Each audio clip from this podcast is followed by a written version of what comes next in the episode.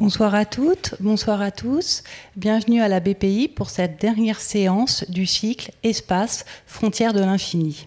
Après avoir observé l'histoire du cosmos, réfléchi à la sécurité et à la stratégie spatiale, ce soir, nous vous invitons à rêver d'espace, à nous questionner sur le futur spatial de l'humanité. Pour cette rencontre, j'ai le plaisir d'inviter Roland Lehoucq, Jacques Arnoux, Émilie Kerbalek. Et je vais laisser à Sophie Becherel le soin de mieux vous présenter les invités et d'animer cette rencontre qui est en partenariat avec le Musée de l'air et de l'espace. Je vous souhaite à toutes et à tous une très bonne soirée. Merci beaucoup. Bienvenue effectivement à toutes et à tous. Je vous présente nos invités. Roland Lehoucq, bonsoir. Vous êtes astrophysicien au CEA, grand amateur de vulgarisation scientifique, en particulier sur la base d'imaginaire. L'un de vos premiers ouvrages à destination du grand public s'intitulait D'où viennent les pouvoirs de Superman? Ça a été un, un, vrai succès. Vous aimez beaucoup en fait prendre la fiction pour en tirer le fil scientifique.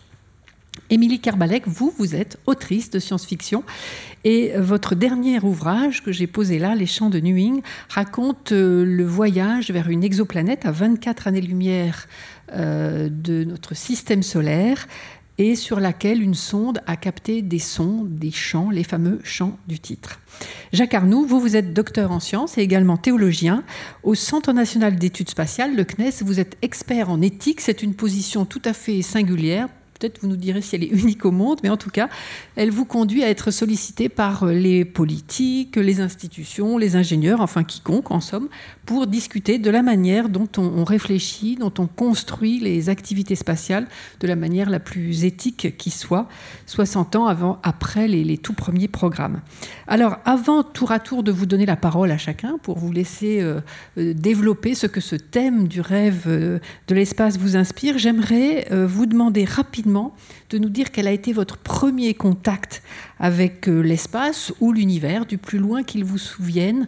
Euh, qu'est-ce qui vous a fait rêver d'espace Émilie Kerbalek? Eh bien, euh, moi, ce sont les histoires. donc, les, histoires d'enfants? C'est ça, les histoires qu'on nous raconte quand on est enfant. donc, mon enfance s'est passée au Japon, donc c'était des contes qui avaient souvent trait à la lune. Euh, avec euh, cette histoire d'une princesse euh, de la Lune qu'on découvre dans un bambou coupé. Voilà, c'est un couple de bûcherons qui découvre un petit bébé lumineux et c'est une princesse de la Lune. Il y avait cette histoire aussi qui est associée à la fête de Tanabata. c'est une fête du septième jour, du septième mois, qui raconte l'histoire de deux amants qui sont séparés par la Voie lactée. voilà, ce genre d'histoire me faisait beaucoup rêver. Vous avez été baigné par ça, donc Roland Lehoucq moi, c'est le plus lointain souvenir que j'ai, c'est vers 9 ans, euh, dans l'Aveyron, où j'ai observé le ciel pour la première fois, si j'ose dire. Enfin, en tout cas, réalisé que c'était beau, et j'en suis resté scotché, et du coup, je suis devenu astrophysicien. Bon, ça a déterminé votre métier. C'est un raccourci, mais effectivement, euh, en découvrant ce ciel extraordinaire, enfin, qui m'a paru extraordinaire au moment où j'ai découvert, c'était en fait un moment où j'ai pu observer la nuit euh, tard, où il n'y avait personne, dans l'Aveyron des années, en c'était quoi, 74, 74, ouais c'était comme un peu le désert. Et du coup, on était assez tranquille du point de vue ciel nocturne. Et pour une fois, j'ai été levé tard la nuit, parce qu'on devait rentrer d'un dîner ou quelque chose chez des amis. Et j'ai dit, oh, c'est trop beau. Et je suis resté des plombs. Après, il faut rentrer, il faut dormir. Non, mais le ciel, c'est vachement bien. Vous êtes toujours là-haut, vous Et là, je suis toujours un peu là-haut. Et vous, Jacques Arnaud? Alors c'est pas un, rêve, c'est une expérience il y a maintenant une quinzaine d'années à peu près. Et j'y ai repensé il y a quelques jours en regardant les images d'Artémis décollée de, Cap Canaveral. J'avais la chance d'avoir été invité à Cap Canaveral pour un envol de, navette. Et, j'ai donc eu la chance, mais comme beaucoup, hein, c'est rien d'exceptionnel, simplement il faut, être au bon moment, au bon endroit. De, bah de, voilà, de, sentir les vibrations du sol à 3 km de la, la, base de lancement et, et puis ce, ce bruit que je trouve assez particulier, que j'ai entendu encore une ou deux reprises, de, déchirement. On a l'impression que, que l'on déchire quelque chose pour que cet engin s'élance vers l'espace. Je ne vous parle pas de ciel, je parle vraiment du spatial, de l'espace, et, qui est, j'irais à, à, contrario, nous dit, ben, nous sommes quand même des terriens, parce que pour quitter cette terre, il faut déchirer de manière tellement violente, parce que c'est assez violent, enfin ça vous prend au trip, mais réellement au trip, hein, je vous assure. Euh, et vous, vous en perdez la première fois, en tout cas le souffle, que il y a quelque chose de profond qui se passe là, et ça, continue à me marquer. Très bien. Alors, Roland Lehoucq, pour entamer le débat, euh, diriez-vous que depuis euh, ses origines, finalement, le programme ou les programmes spatiaux, les activités spatiales sont mus par le rêve? Est-ce que c'est une dimension qui est inhérente? Oui, je pense que c'est une dimension très importante, puisque avant qu'il y ait les programmes spatiaux, qui se réalisent concrètement, il y a quand même des gens qui les ont imaginés techniquement, et puis des gens qui les ont aussi euh, décrits par des histoires. Et donc, tous ces gens-là ont d'une façon ou d'une autre participé euh, à, ce que finalement on aille dans l'espace, que ça soit techniquement en fabriquant les engins, mais aussi qu'on décide que c'était un lieu, que c'était un endroit où on pouvait se rendre et pas euh, le, domaine des dieux ou des régions inaccessibles, trop difficiles ou trop compliquées ou trop coûteuses. Et donc il y a eu tous ces gens qui ont préparé le terrain d'une certaine façon, chacun à leur manière, euh, en espérant tous qu'un jour l'humanité est dans l'espace. Alors, vous nous avez préparé quelques images. Je vous laisse dérouler. Oui, alors j'ai quelques images qui devraient, voilà, qui sont là. Alors, on démarre par la Lune. Enfin, ça, c'est une photo de la Lune. C'est pour dire, voilà, ça, c'est une photo qui, c'est moi qui l'ai faite. C'est pas pour dire qu'elle est belle. Je trouve qu'elle est pas mal, mais il y en a des bien mieux que ça. C'est pour dire que c'est pas si compliqué de faire une belle photo de la Lune. Et euh, bon, la Lune, évidemment, c'est, ça reste un attracteur extraordinaire puisqu'on la voit là et on se dit.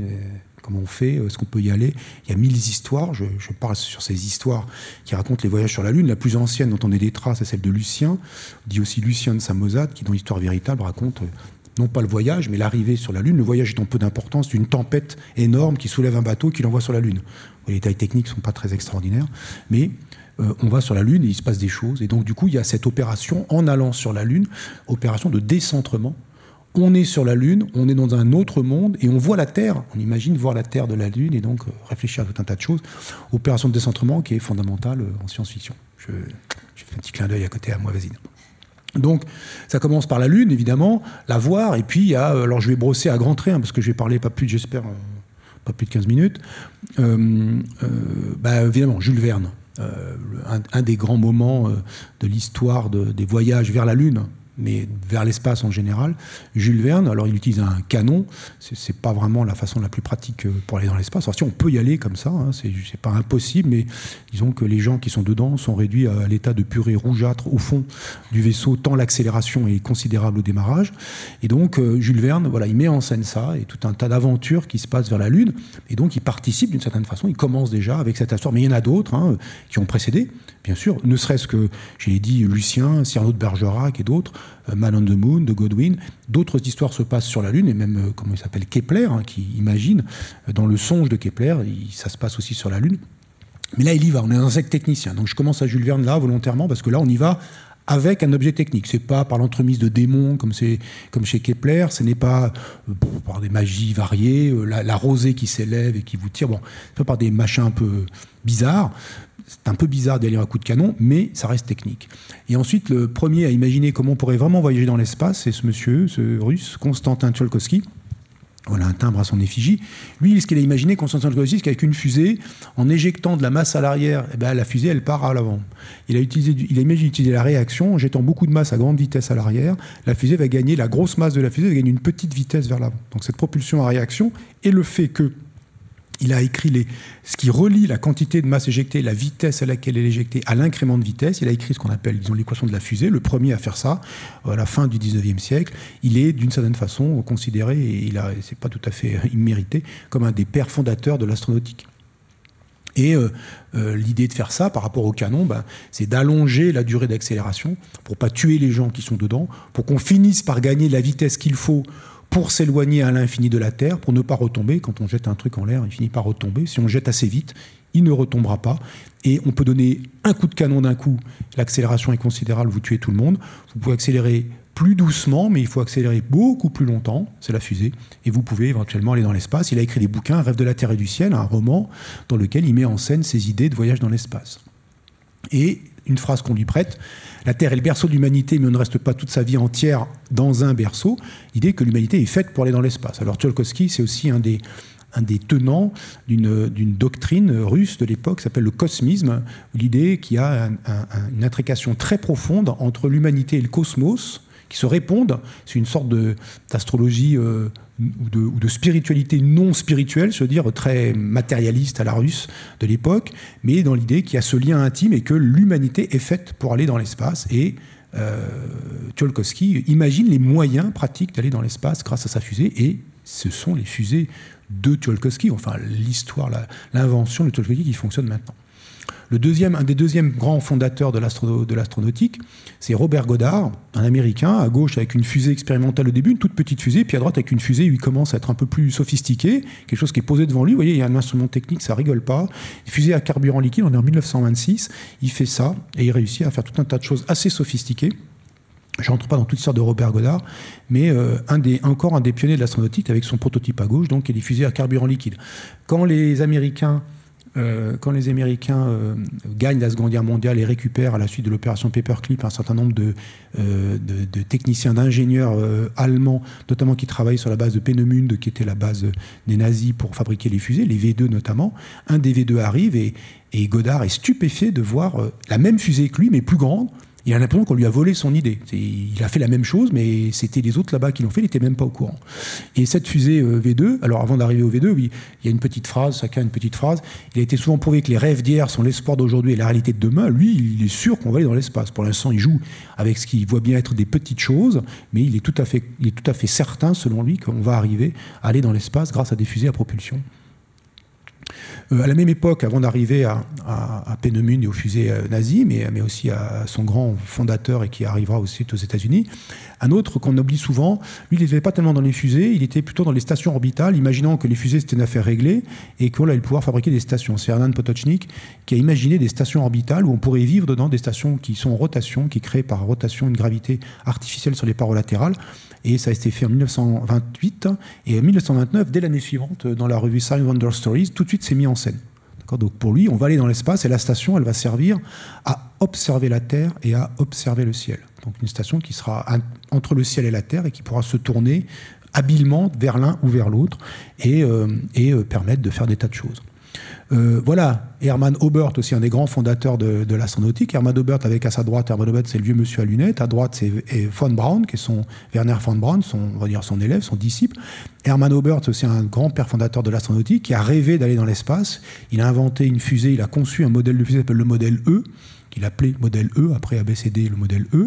Et le modèle E, bah, il est dessiné sur cette affiche du film Frau im Mond, Une femme dans la Lune, Fritz Lang, 1929, film de trois heures, muet, où on va sur la Lune, une femme sur la Lune, plein de choses extraordinaires dans ce film. Et Hermann Obert sert de, conseil scientifique à, Fritz Lang. Fritz Lang, pour euh, dramatiser le décollage de la fusée, qui est dans la, première fusée dont on voit un décollage, hein, donc cinéma et dans la vraie vie, même si c'est au cinéma, c'est la première fusée dont on voit le décollage, eh bien, euh, pour dramatiser, il, imagine de faire un compte à rebours. Il explique comment il a imaginé le décollage de la fusée. Si on appuie sur le bouton, une fusée, on appuie, ça part. Mais euh, pour dramatiser la scène dans son film, il dit on va compter, on va faire 19 fuites et ça. Le compte à rebours, ça vient de là. C'est Fritz Lang qui a eu l'idée de dramatiser et depuis, on fait des comptes à rebours dans les décollages de fusées. Alors qu'on pourrait dire, euh, bon, c'est bon, il est l'heure, on appuie quoi. Tu vois. Non, non, petite dramatisation pour que ça se passe bien. Werner von Braun, le disciple de, Hermann Ober, qui a travaillé sur la base nazie de Peenemünde, Werner von Braun euh, avec euh, ce plan, euh, on ne lit pas les détails, mais c'est pas très important, d'un V2. Ça, c'est les premières fusées efficaces, si j'ose dire, qui étaient utilisées, bah, des fusées, mais plutôt des missiles, hein, utilisés pour bombarder notamment Londres. Et Werner von Braun qui a été capturé, en fait, euh, il, a, il sentit le vent tourner, il avait d'un côté les Russes, de l'autre côté les Américains. Il s'est dirigé en marchant du côté des Américains, il a été rapté par les Américains, il s'est retrouvé aux États-Unis, et là il a commencé à travailler sur les, process de missiles, après tout un débrief, un interrogatoire, etc. Il a travaillé sur les missiles américains, puis il est rentré dans le programme spatial américain et c'est à lui qu'on doit pratiquement toutes les fusées américaines jusqu'à Apollo, jusqu'à Apollo, jusqu'à Apollo, jusqu'aux missions Apollo, jusqu'à la fusée Saturn V. D'ailleurs, cette photo stupéfiante où on voit Von Braun tranquille dans son bureau de chef, toutes les fusées qu'il a construites, la première, la plus petite à gauche, un missile, et euh, qui était aussi une fusée, mais qui servait, qui l'ambition était de faire un missile. Et puis jusqu'à droite, l'énorme fusée. Vous voyez, ils ont même défoncé le plafond pour euh, faire rentrer la fusée. C'est pour ça que j'adore cette photo. Elle est, stupéfiante. Et la fusée Saturn V qui a emmené des humains sur la Lune et dont l'équivalent moderne est maintenant la fusée Artemis qui a décollé récemment, qui a grosso modo les mêmes caractéristiques. Enfin, c'est pas, elle n'est pas exactement pareille, mais essentiellement, elle a les mêmes caractéristiques en masse, en taille, etc., en puissance, en poussée. Von Braun, il a aussi imaginé des plateformes orbitales Alors non pas imaginé cette fois-ci pour observer le ciel et la, Terre, c'était aussi ça, mais c'était imaginé comme hub, comme plateforme, littéralement, pour intermédier entre la Terre et le ciel, la Terre et l'espace. On y va, on s'y pose et on part. On va ailleurs la Lune, Mars, ailleurs dans l'espace, dans le milieu interplanétaire. Donc c'est aussi une, plateforme, de, un point d'arrêt, comme un aéroport, une sorte de hub, comme on dit dans les aéroports, où on va et c'est un, un, point de départ, où des vaisseaux accostent, des vaisseaux, des vaisseaux partent et on y va, on y passe. Après un séjour dans l'espace, on s'y repose, on retourne sur Terre. Avant d'être dans l'espace, on y va, on s'y prépare et on part dans l'espace. Voilà, euh, la station de la station de Brand doublée, c'est la station euh, la station 5 de de, de Milan, c'est de l'espace. C'est exactement la même station, mais elle est là deux fois et mise en scène de manière tout à fait spectaculaire avec ce magnifique dessin dans le film de Stanley Kubrick. Les cylindres de O'Neill, alors ça j'en parle parce qu'on était dans la gamme des stations. Après les fusées se sont développées, il y a eu la, Lune, on y a été, l'affaire était réglée, c'était plus un rêve, on y a été. Puis le rêve s'est vite terminé, on y va, on n'a rien à y faire, donc on arrête d'y aller. Et puis on commence à faire autre chose. Alors ça a eu des stations orbitales réelles, hein, Skylab, Salyut, euh, côté, soviétique. Mais il y a eu en 1974 Gérard O'Neill, un physicien de Princeton, qui imagine des stations orbitales géantes. Des stations orbitales géantes, alors là vous voyez pas tellement l'échelle. Euh, voilà l'agrandissement du tableau. Les stations son modèle 4, il fait 32 euh, km de long et 3200 mètres de rayon. La, population initiale, c'est 200 000 habitants jusqu'à 20 millions d'habitants. on est dans un autre monde, c'est pas l'ISS, hein. c'est vraiment un autre monde.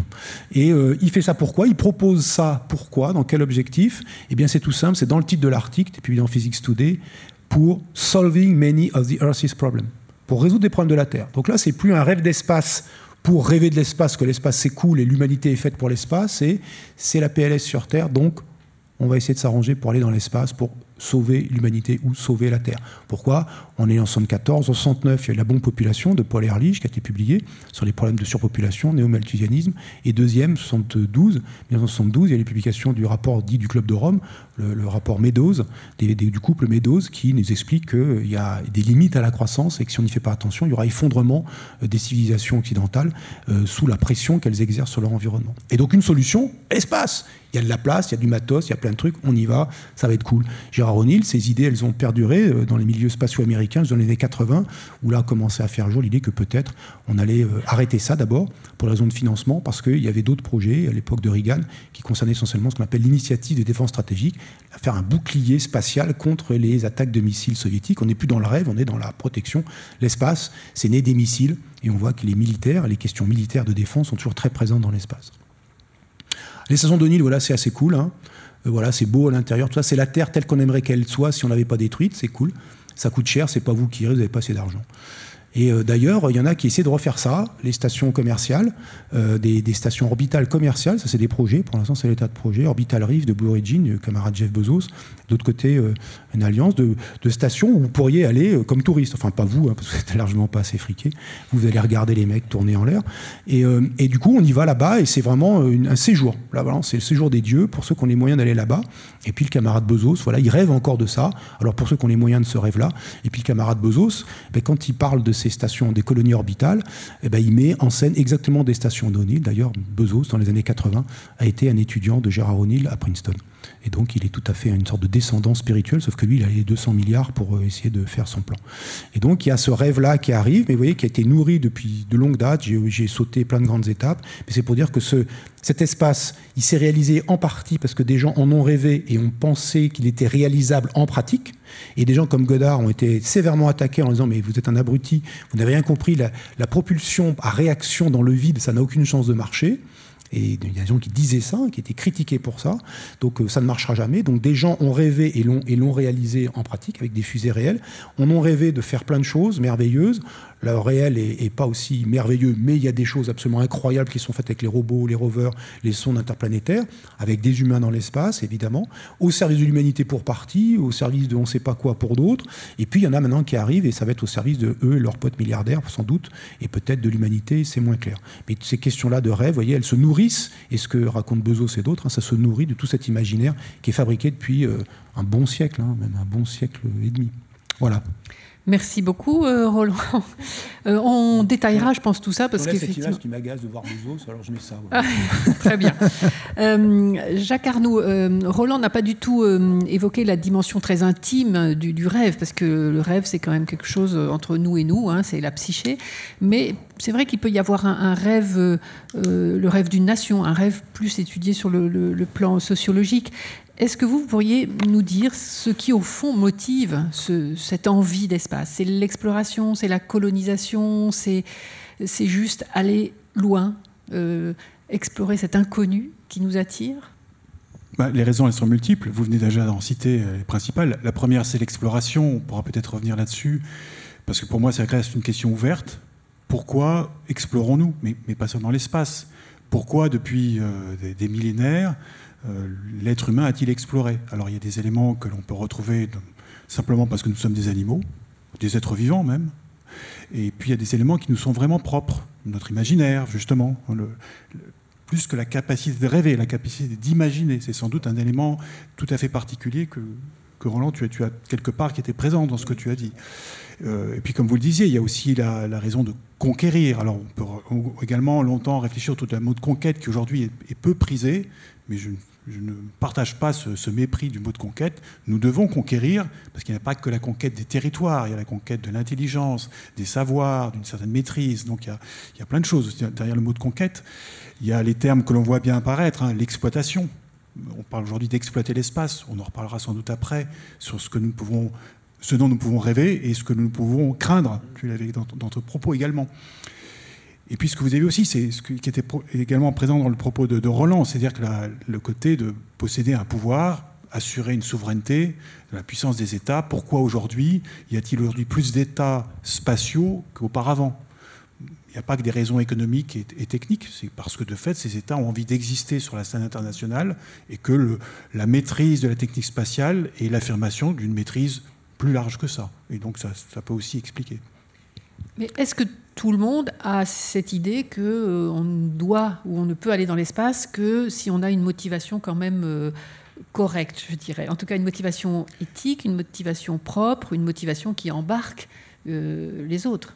Alors merci de, parce que c'est un peu ça que j'avais préparé et qui vient non et qui vient je pense c'est pas du tout pour casser le rêve de Roland c'est plutôt pour compléter parce que c'est vrai que euh, bon moi je travaille à CNES donc on a plutôt tendance à avoir un discours très positif il faut aller on va explorer on va voilà on va le bien de l'humanité l'espace utile enfin bon toutes, ces choses là euh, mais ne jamais oublier que en même temps que ce rêve même avant même le début qu'on le réalise. Mais euh, il y a toujours eu aussi des gens qui disaient mais euh, aucun intérêt, voire même aucun intérêt du tout.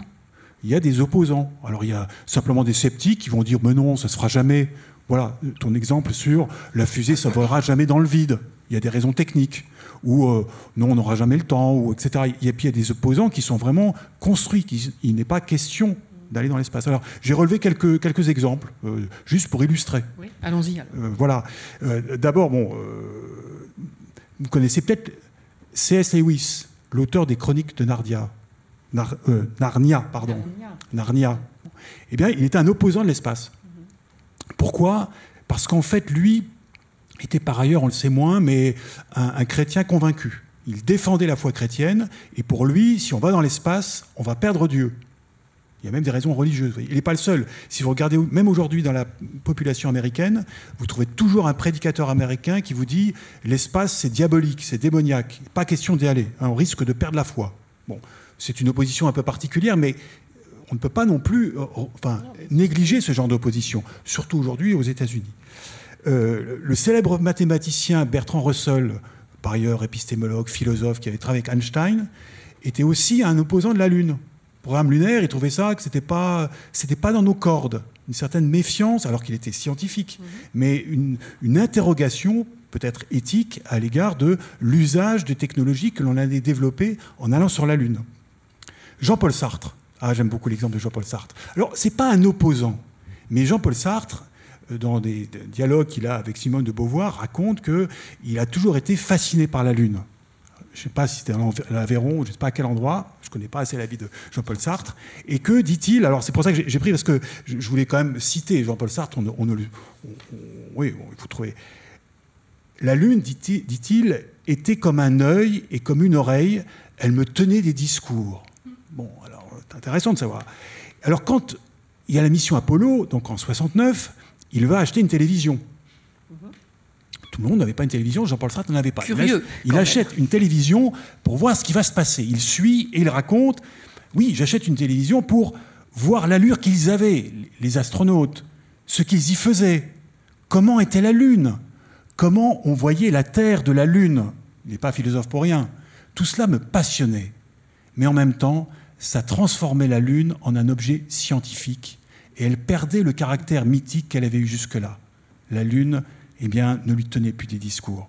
Ce n'est pas un opposant, mais quelqu'un qui est un peu sceptique. On lui fait perdre quelque chose, en tout cas, c'est pour ça qu'il voilà, pas. Voilà, mais je, trouvais intéressant de, de, citer Jean-Paul Sartre. Et puis alors, il y a une, une opposition qui est, qui est d'autant plus intéressante qu'elle existe toujours aujourd'hui, c'est l'opposition pour des raisons sociales et économiques.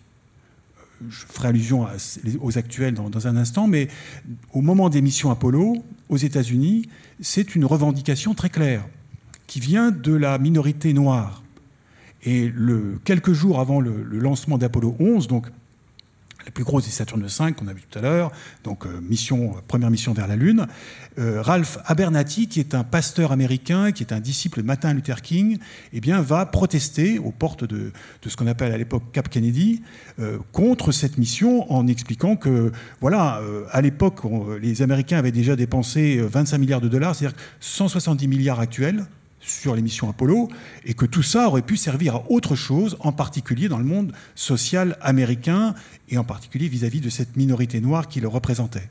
Et euh, donc, on a, on a présent tout le problème politique américain de l'époque.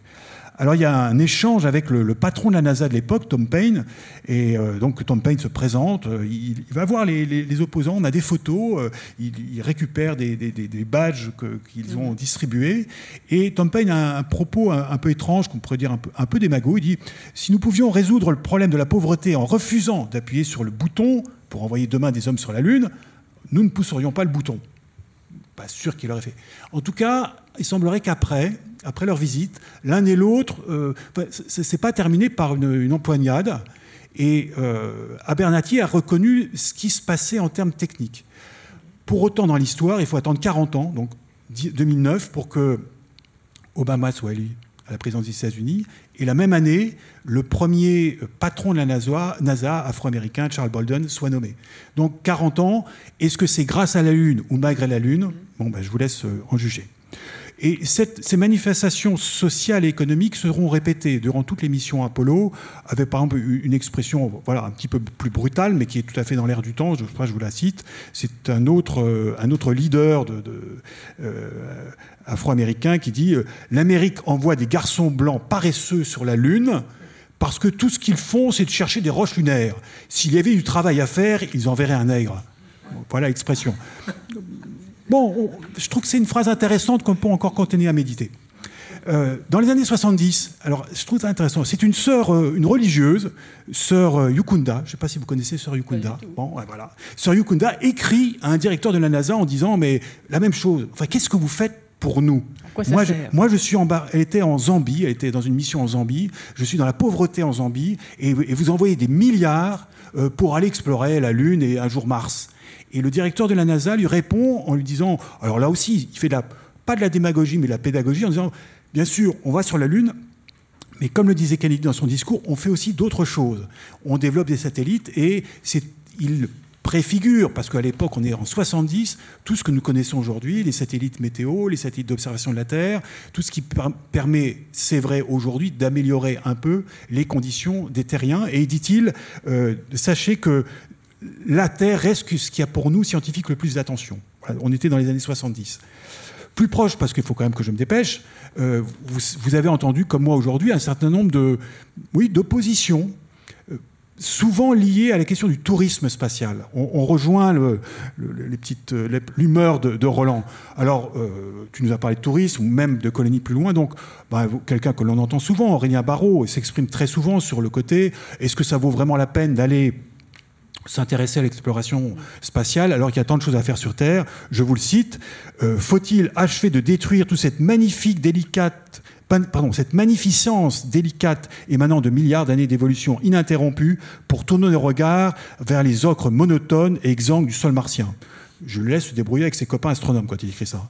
La conquête au spatiale au sens fort a bien peu à voir avec l'humilité douce et patiente de l'authentique découverte du monde. Voilà le propos, mais qui est assez, enfin, qui est suivi et les, dernières euh, prises de position des scientifiques rejoignent, je crois, un peu, cette, un peu cette, cette, opposition. Euh, le tourisme spatial par un, pourtant un fanat du spatial, mais euh, euh, qui, nous dit mais bon la, pollution de, l'atmosphère, on ne sait pas trop ce que, que ces vols suborbitaux peuvent créer en toute l'atmosphère.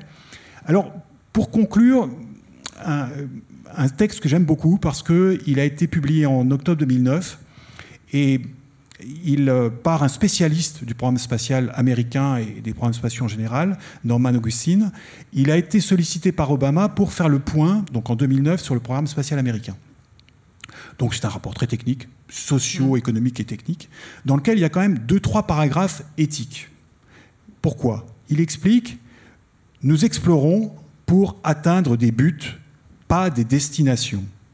C'est dans la définition de nos objectifs que les décisions pour les vols spatiaux habités devraient commencer. Distinguer la destination et le but.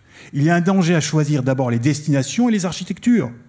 Nous courons le risque de nous en tenir à une destination sans avoir une claire compréhension de la raison pour laquelle elle a été choisie, ce qui à son tour peut conduire à l'incertitude au moment où il convient de démarrer.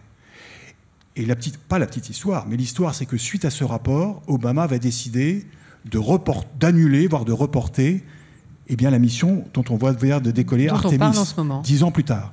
Donc, on peut considérer que la décision restait la même, c'est la Lune, Kepler en rêvait, destination magnifique, on rêve de la Lune, mais qu'allons-nous y faire? Et ça, c'est une question vraiment éthique. Et je trouve de ce point de vue-là que le propos d'Augustine est très juste. Demandons-nous non seulement à quoi nous rêvons, mais pourquoi nous rêvons? Ça me semble c'est la clé aussi bien de l'engouement que de l'opposition, aussi bien du rêve que sa réalisation.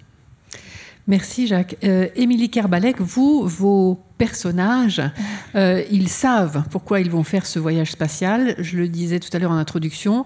Euh, cette, qu'est-elle, biologiste, Brume, hein, cette, cette, jeune femme, elle est donc astronaute également. Mais voilà, elle a entendu via la captation de cette sonde les chants venus de cette planète très très loin de la Terre et donc voilà, elle est volontaire pour euh, aller faire ce, voyage. Peut-être vous pouvez en dire un peu plus sur ce qui vous a donné envie d'écrire cette histoire et qu'est-ce qui va se passer dans ce roman très riche. Oui, c'est un roman qui brasse euh, plusieurs euh, thématiques, tout autour de la question de l'exploration spatiale, du voyage, de la quête de soi, par exemple. Euh, donc euh, il y a différents personnages. Euh, Brume, effectivement, c'est un petit peu le fil rouge. On commence l'histoire avec elle. Elle est biologiste marine et elle a, dans son enfance, elle a entendu ces chants, ces enregistrements venus de, la planète Nuing. Et ces, sons laissent supposer que peut-être il y a une vie intelligente sur cette planète. C'est une planète qui est située à 24, entre 24 et 25 années-lumière de la Terre, enfin du système solaire. Et ça se passe dans un présent alternatif où euh, on a la technologie euh, pour, euh, on a la propulsion en fait. On a dépassé cette barrière technologique. On sait voyager dans l'espace à une vitesse presque proche de, celle de la lumière. En l'occurrence, le vaisseau, qui est un immense cargo qui va embarquer des, centaines de gens, va, va voyager en vitesse de croisière à 69% de la vitesse de la lumière. Bon, donc, euh, ce Mais quand même, ça va prendre du temps. Bah, ça va prendre le temps d'une vie adulte, ça va prendre 30 ans. Euh, euh, et, donc, elle, elle a entendu ces sons qui ont été diffusés évidemment dans, sur, toutes les radios quand elle était enfant. Et elle est adulte quand elle embarque. Et elle rêve de, de, rencontrer, de découvrir cette planète et cette altérité radicale, en fait, qui peut-être se trouve là-bas. Peut-être, peut-être pas. Euh, ensuite, c'est un roman qui est divisé en trois parties. Il y a le temps de la préparation, le temps du voyage et le temps de l'arrivée sur la planète. Euh, le temps euh, du voyage, qui est la partie centrale, elle est consacrée plutôt à une autre thématique. et le personnage central, c'est le c'est Jonathan Weiss, un milliardaire sino-américain qui finance l'expédition. donc on voit bien que certains personnages de la, du monde réel Toute ressemblance avec Elon Musk est fortuite. Et donc lui, il a d'autres, il a d'autres, il poursuit d'autres rêves en fait, et il va expérimenter durant ce voyage une technologie qui s'appelle la réincarnation numériquement assistée, qui consiste donc à transférer dans un système informatique assez complexe ses mémoires et pour se les réinjecter ensuite, les réinjecter à des clones de lui-même. Donc c'est une certaine forme, il rêve d'une certaine forme d'immortalité et sa quête est doublée aussi d'une quête spirituelle qui va, qui va être euh, explicitée euh, au fur et à mesure de l'histoire et qui va avoir des conséquences sur le déroulement du voyage. Et puis il y a d'autres personnages autour euh, comme ça qui, qui, tous embarquent en fait avec un rêve différent. Voilà. On a... En fait, c'est ça votre idée. C'est détailler un peu le rêve de chacun. C'est vrai qu'on voit que les buts poursuivis ne sont pas les mêmes. Oui, pas du tout. Et il va y avoir des, conflits, des tensions. Et on imagine bien que quand on embarque une micro-société dans une espèce de grande boîte de conserve pour 30 ans, il va se passer des choses. Et c'est cet aspect-là aussi qui m'intéressait, c'était d'imaginer comment euh, l'être humain, qui est habitué à vivre sur Terre quand même, euh, pourrait évoluer dans un espace clos comme ça, complètement euh, artificiel en fait. Est-ce qu'on est fait pour vivre dans un espace clos comme ça, avec des, une gravité qui est différente, des temporalités comme ça qui sont différentes, avec les gens qui sont en stase, les autres qui vont vieillir pendant le temps du voyage. En stase, c'est-à-dire qu'on les congèle hein, pour que. Oui, grosso modo, on les met en hibernation pendant, pendant 20, 25 ans. Euh, euh, et, donc, euh, quelle sorte de, bouleversement peut survenir dans une micro-société comme ça? C'est une sorte de bouillon de culture psychologique et sociale. Alors, on va pas dévoiler la fin. malgré tout, c'est pas forcément une vision enchantée que vous donnez de, ce, de ces très longs voyages dans l'espace. Pour quelles raisons Est-ce que c'est parce qu'on sait qu'aujourd'hui, en tout cas, il y a énormément d'obstacles à, vivre et puis à voyager dans l'espace? Oui, alors donc je me suis beaucoup documentée. Euh, je voulais juste dire aussi que hum, c'est un, roman qui, veut avoir une esthétique un peu réaliste, on va dire une sorte de réalisme science-fictionnel. Et donc, euh, j'ai, pour poser le cadre spatial, je, me suis fait aider en fait hein, par, des, notamment un astrophysicien qui s'appelle Franck Celsis, qui travaille, euh, qui est directeur au laboratoire d'astrophysique de Bordeaux, et pour le côté euh, biologie, exobiologie, par une biologiste, donc Purification Lopez Garcia, qui travaille au laboratoire de écologie systématique et évolution, et qui s'est beaucoup intéressé à l'évolution de la vie depuis ses origines. Donc, euh, une fois posé ce cadre et aidé, bien sûr, euh, avec les données de la science, euh, c'était quoi déjà la question Pardon, parce que c'était que ce, voyage n'est pas facile oui, oui, et que c'est pas ça se termine pas forcément bien. En me, en me, documentant, en regardant un petit peu tout ce qu'on peut lire, écouter, voir sur sur l'humain dans l'espace, euh, eh ben, j'ai senti monter en moi un sentiment de claustrophobie assez terrible. Je me suis dit mais que ça devait être assez affreux en fait d'être dans un milieu clos comme ça, euh, dans un, dans un clos qui nous protège avec tout autour ce, cet espace, ce vide spatial, noir et absolument hostile en fait. Et euh, voilà, le voyage spatial, ça, me fait rêver bien sûr, mais, mais en même temps, je trouve ça, enfin, voilà, petit à petit, a ce sentiment de, terreur en fait qui, a grimpé en moi. Et euh, c'est cette ambivalence-là que j'ai voulu raconter dans, ce roman. Et effectivement, il est un petit peu désenchanté, oui. Parce que je l'écris, on est en 2020, donc euh, rêver d'espace en 2020, qu'est-ce que ça implique en fait? On, en discutera tout à l'heure, j'imagine. Mais, oui, mais on, on, peut y aller. Effectivement, est-ce qu'aujourd'hui, le rêve d'espace, il est si différent de celui d'il y a 50 ans, quand le monde était bipolaire, quand euh, les objectifs étaient peut-être plus euh, politiques d'ailleurs que, euh, que celui d'attiser ou de nourrir l'imaginaire. Hein. L'espace, c'est Alors voilà, vous diriez que c'est toujours politique, bah, Roland Il y a toujours une part de politique dans l'espace. Il y a la part d'exploration scientifique, ça qui est toujours là, bien sûr. Mais l'espace, c'est un peu la transposition de ce qui se passe sur Terre ailleurs, ailleurs à 100 km, au-delà de 100 km d'altitude, puisque c'est la limite euh, officielle de l'espace. Il y a des raisons de physique derrière, mais disons 100 km d'altitude. Et donc, euh, finalement, on transpose tout un tas de problèmes. Pendant la guerre froide, c'était évident. C'était la, confrontation bloc de l'Est contre Occident, et en particulier américain, sur Terre qu'on retrouvait dans l'espace. Maintenant, ça sera plutôt euh, euh, bloc occidental, disons, avec Américains au centre assez nettement, et contre euh, les Chinois ou les Chinois et leurs satellites ou les, ou les gens qui les soutiennent. Ça peut être pour partie les Russes qui sont, pour plein de bonnes raisons, enfin, de mauvaises raisons d'ailleurs, un peu dans la panade. Mais, mais voilà, donc il y, a toujours un peu dans l'espace l'idée qu'on va, enfin, on va retrouver les confrontations qu'on retrouve, qu'on retrouve sur Terre. Donc ça, ça ne disparaît pas. Et comme l'espace est aussi, Jacques le disait tout à l'heure, c'est aussi un endroit d'où l'on peut, et on le voit bien dans ce qui est, quand on imagine ces stations orbitales rêvées, même la station orbitale réelle, que font les astronautes de la station orbitale, à part réparer en permanence la station, faire un peu de science, pédaler pour pas tomber raide mort quand ils reviennent sur Terre, et eh bien ils regardent la Terre. Voilà. Et ils ne regardent pas le ciel parce qu'on n'y voit rien. Par contre, les télescopes, euh, il y en a qui regardent le ciel, il y en a qui regardent la Terre, c'est pas les mêmes évidemment. Donc quand on est entre les deux, on regarde la Terre et, on regarde la Terre et le ciel. Et donc finalement, euh, être dans l'espace, c'est aussi un moyen de regarder la Terre pour des, pour des questions de puissance finalement. Je vois bien ce qui se passe en bas, les mouvements, les satellites qui regardent les troupes, qui regardent plein de choses. Donc voilà, l'espace, de toute façon, ça restera, maintenant qu'on y est, ça restera aussi un élément où les humains voudront rester, même sous forme d'objets techniques, parce que les militaires ont, envoyé à peu près aucune personne, peut-être les Russes à un moment donné, mais en fait l'idée d'envoyer des troupes dans l'espace était juste euh, ridicule. Donc ils se, contentent d'envoyer des objets techniques, euh, parce que c'est aussi un élément de défense, un élément de puissance, à la fois sur Terre, par la puissance de l'industrie est capable de fabriquer ces engins-là, et ensuite dans l'espace, parce que vous pouvez mettre des objets qui y sont et qui font des choses où nul ne peut vous empêcher d'y être, sauf éventuellement votre, votre partenaire, votre compétiteur terrestre.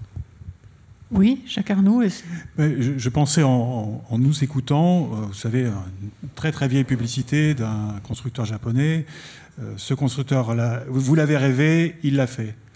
Euh, donc il y a eu ces, siècles, voire millénaires, enfin Lucien, ça, ça c'est un peu compliqué, mais qui ont... Bon, nous rêvons toujours d'espace, Simplement que maintenant, nous l'avons fait.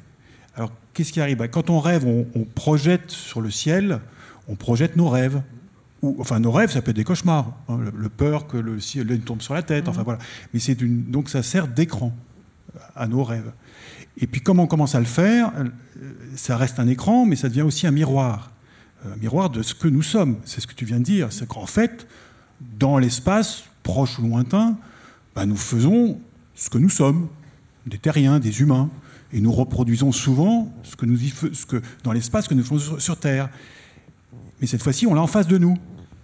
Et nous nous voyons. Alors parfois c'est magnifique, la coopération internationale, l'exploration scientifique, etc. Puis parfois c'est moins beau. Et ça nous gêne. D'où ce que nous entendons souvent les agences spatiales, vous avez transformé l'espace en poubelle. Parce qu'on n'a pas transformé la Terre en poubelle? Bon, mais c'est normal de nous interpeller.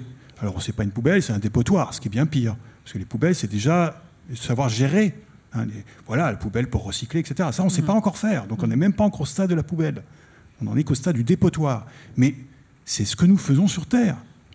Et donc ça nous dérange parce qu'il y avait ce beau rêve, euh, euh, mais aussi comme O'Neill, tu nous dis, enfin ces forêts magnifiques, etc. le paradis. toutes les représentations, j'ai montré celle de O'Neill, il y a le Tour de Stanford, il y a eu la base euh, Kalpana One, il y a eu Apogeos aussi. Alors Apogeos, un, un, projet français de Pierre Marx et j'ai oublié le nom, tu Olivier Boisard, voilà.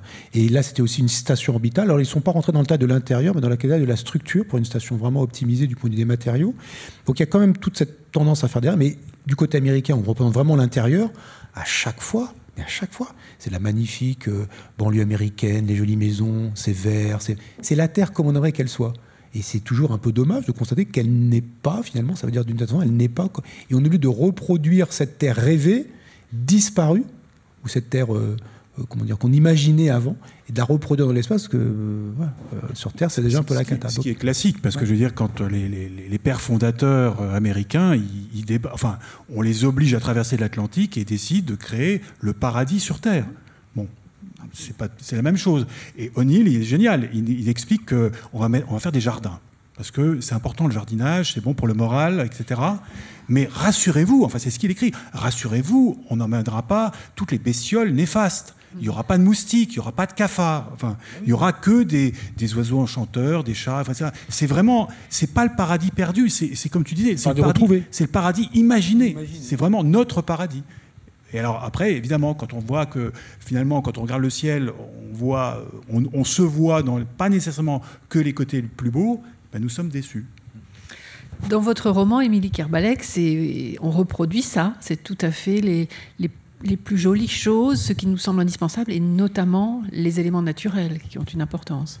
Oui, euh, il y a d'un côté cet aspect-là, la reproduction de toute notre, tous les intérêts bassement terrestres et humains qui, sont projetés, qui se reproduisent dans l'espace, avec des personnes qui vont s'approprier un petit peu les ressources liées à ce voyage.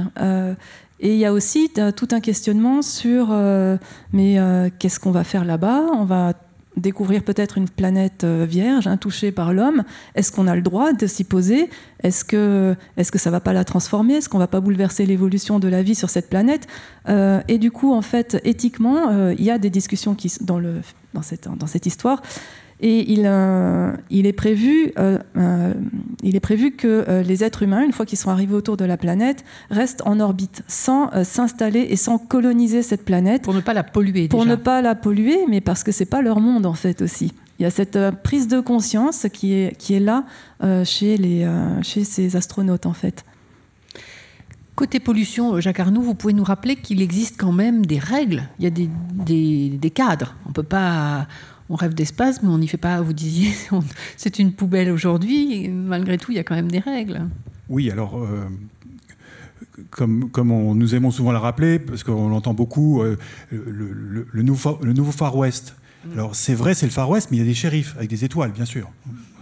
Euh, alors, c'est pas toujours facile d'être shérif dans l'espace parce qu'il n'y a pas des, des, trucs de contrôle de vitesse. Enfin voilà, c'est pas tout à fait la même chose. Mais il y a un droit spatial donc, euh, qui est déjà ancien, puisqu'on a, a commencé à l'élaborer avant même que lance le premier Spoutnik, donc à la fin des années 50. Il y a un, célèbre traité de l'espace en 67, un certain nombre d'accords. Ce traité qui dit que l'espace n'est pas, on peut pas se l'approprier. Il y a un certain nombre de principes. Et, ce qui est assez intéressant, euh, et peut-être même un peu étonnant, même si la, période le, le permettait peut-être, c'est que assez rapidement l'idée que l'espace est non seulement à usage commun, mais aussi un espace commun, l'aspect de commun Existe dès le départ. Ben, c'est déjà une, réalité physique que, Roland expliquerait beaucoup mieux que moi. C'est que quand vous êtes en, partie autour de la Terre, vous ne pouvez pas dire ça c'est à moi. Vous êtes, c'est comme quand vous marchez sur un trottoir. Au moment où vous posez le pied sur un endroit du trottoir, il est à vous. Mais dès que vous avez fait un pas de plus, il est occupé par quelqu'un d'autre. Donc euh, c'est un espace public et on vous demande par exemple de ne pas jeter des déchets sur le, trottoir parce que ça peut être dangereux pour celui qui, qui arrive derrière dans l'espace autour de la Terre, c'est intéressant, c'est que vous allez repasser au même endroit ou presque euh, le tour suivant. Donc si vous laissez des déchets un peu dangereux, vous risquez en fait d'être la victime de votre propre pollution. Donc les, pollueurs sont aussi les victimes possibles. Et enfin, cet aspect commun a semblé assez rapidement très important. Il y avait aussi des raisons politiques, mais là, Xavier Pasco l'expliquait mieux que moi. Ce qui fait qu'il y a eu vraiment une décision politique de dire nous devons considérer l'espace au minimum comme un bien commun. Ça appartient à tout le monde certains d'entre nous qui ont le moyen peuvent tirer des profits, donc on met des satellites commerciaux, et le commerce marche bien pour ceux qui ont les moyens de, s'y investir. Euh, mais le caractère commun est vraiment euh, déclaré d'office dans, le traité. En faire un patrimoine commun, c'est-à-dire ça appartient à tout le monde, mais personne ne peut en tirer un profit personnel, ça, ça appartient aux, accords sur la Lune qui, n'ont pas qui ont été peu signés, qui font qu'effectivement, il y a quelques années, les, États-Unis ont pu revendiquer, enfin, en tout cas, mm. euh, les États-Unis, le Grand-Duché de Luxembourg, les États arabes unis, euh, eh bien, promulguer des textes juridiques dans lesquels ils, ils défendent, enfin, les États s'engagent à défendre les intérêts privés de ceux qui appartiendraient d'une manière ou d'une autre à leur pays et puis iraient exploiter l'espace. Là, il y a un, un débat parce que ce n'est pas tout à fait dans l'idée d'un patrimoine commun. Euh, mais donc, il y a quand même des principes. Alors, souvent, on me dit, oui, mais ces principes, on ne peut pas les suivre. Enfin, ils existent quand même.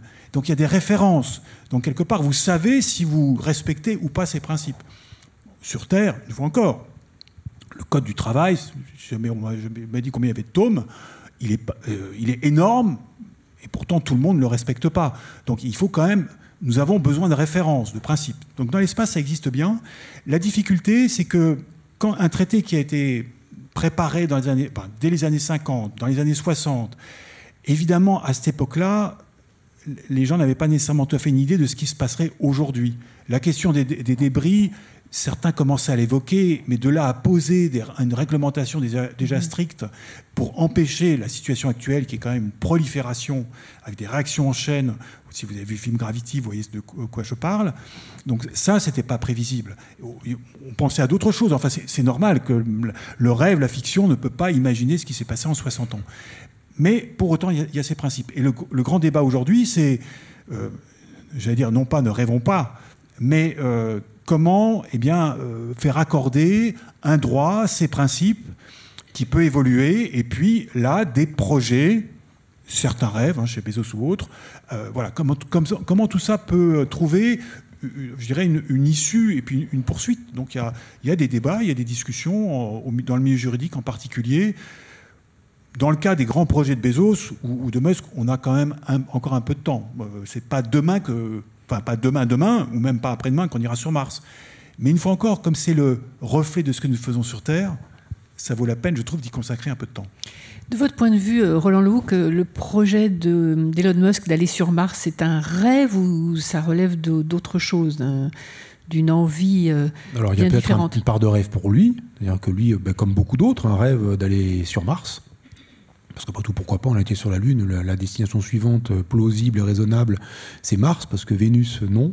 Il un peu trop chaud sur Vénus, 450 degrés à la surface, 90 atmosphères. Mercure, 450 degrés, bon. Après, il reste Mars, et après Jupiter, euh, et les autres, c'est des géantes gazeuses, donc non. Donc il reste que Mars, en fait. Hein, si on posait le la moins pire, la moins difficile. La, planète, alors comme planète. Après, on pourrait dire, ah, on va se poser sur un astéroïde, par exemple sur Cérès l'astéroïde Cérès, qui fait 900 km de diamètre, qui est plus petit que la Lune, mais c'est déjà un objet euh, assez conséquent. Donc il reste que Mars, donc on peut imaginer que plein de gens euh, férus d'espace euh, et de science-fiction, comme l'est aussi Elon Musk, puissent avoir envie d'aller sur Mars, à titre personnel. Alors lui, il a aussi, d'une certaine façon, les moyens de sa politique. En tout cas, il affirme qu'il veut le faire en réalité. Et alors là, évidemment, c'est compliqué, parce que d'abord, aller sur Mars, envoyer des humains dans l'espace, c'est toujours très compliqué. Sur Mars, avec un voyage très long, six mois aller, six mois retour et un an sur place, en gros. Donc ça fait deux ans tout compris. C'est très compliqué. Euh, est-ce qu'on a le droit d'envoyer des humains euh, en one way? C'est-à-dire ils arrivent on sait qu'ils vont mourir. Alors peut-être dans le voyage d'ailleurs, mais peut-être même en arrivant ou même après avoir s'être posé et avoir tourné pendant quelques mois puis ils meurent tous. Donc est-ce que ça, on s'autorise à faire ça, etc. Donc ça pose plein de questions et ça pose aussi la question de est-ce que finalement c'est faisable techniquement et humainement? Et Bezos lui l'affirme. Il est dans une pensée alors il y a une pensée qui est derrière ça, alors Bezos, Musk, mais Bezos aussi avec la grande station orbitale. Il y a une pensée derrière qui est euh, assez intéressante. D'abord il y a la partie rêve qui peuvent incontestablement les habiter comme habitent plein d'autres gens. Eux ils ont en plus les moyens de tenter le coup, de payer un peu pour que au moins on fasse des études, de pousser comme il faut un peu de hype technique dans deux trois trucs. Ils ont les moyens d'être écoutés aussi.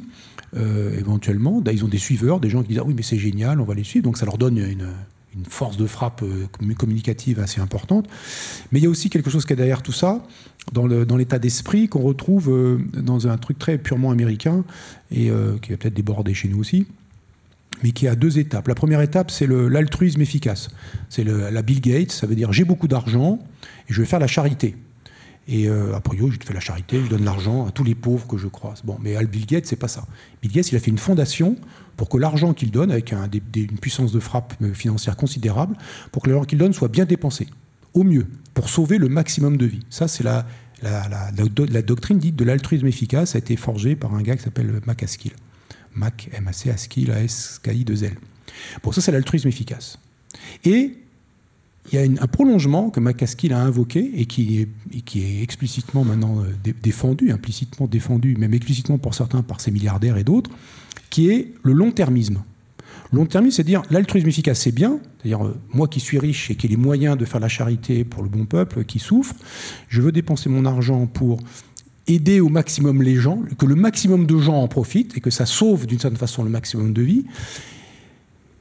Imaginons qu'il y a, c'est un mot nouveau d'une certaine façon, qui émerge dans le début des années 2000, des menaces existentielles, des choses qui pourraient détruire l'humanité entière.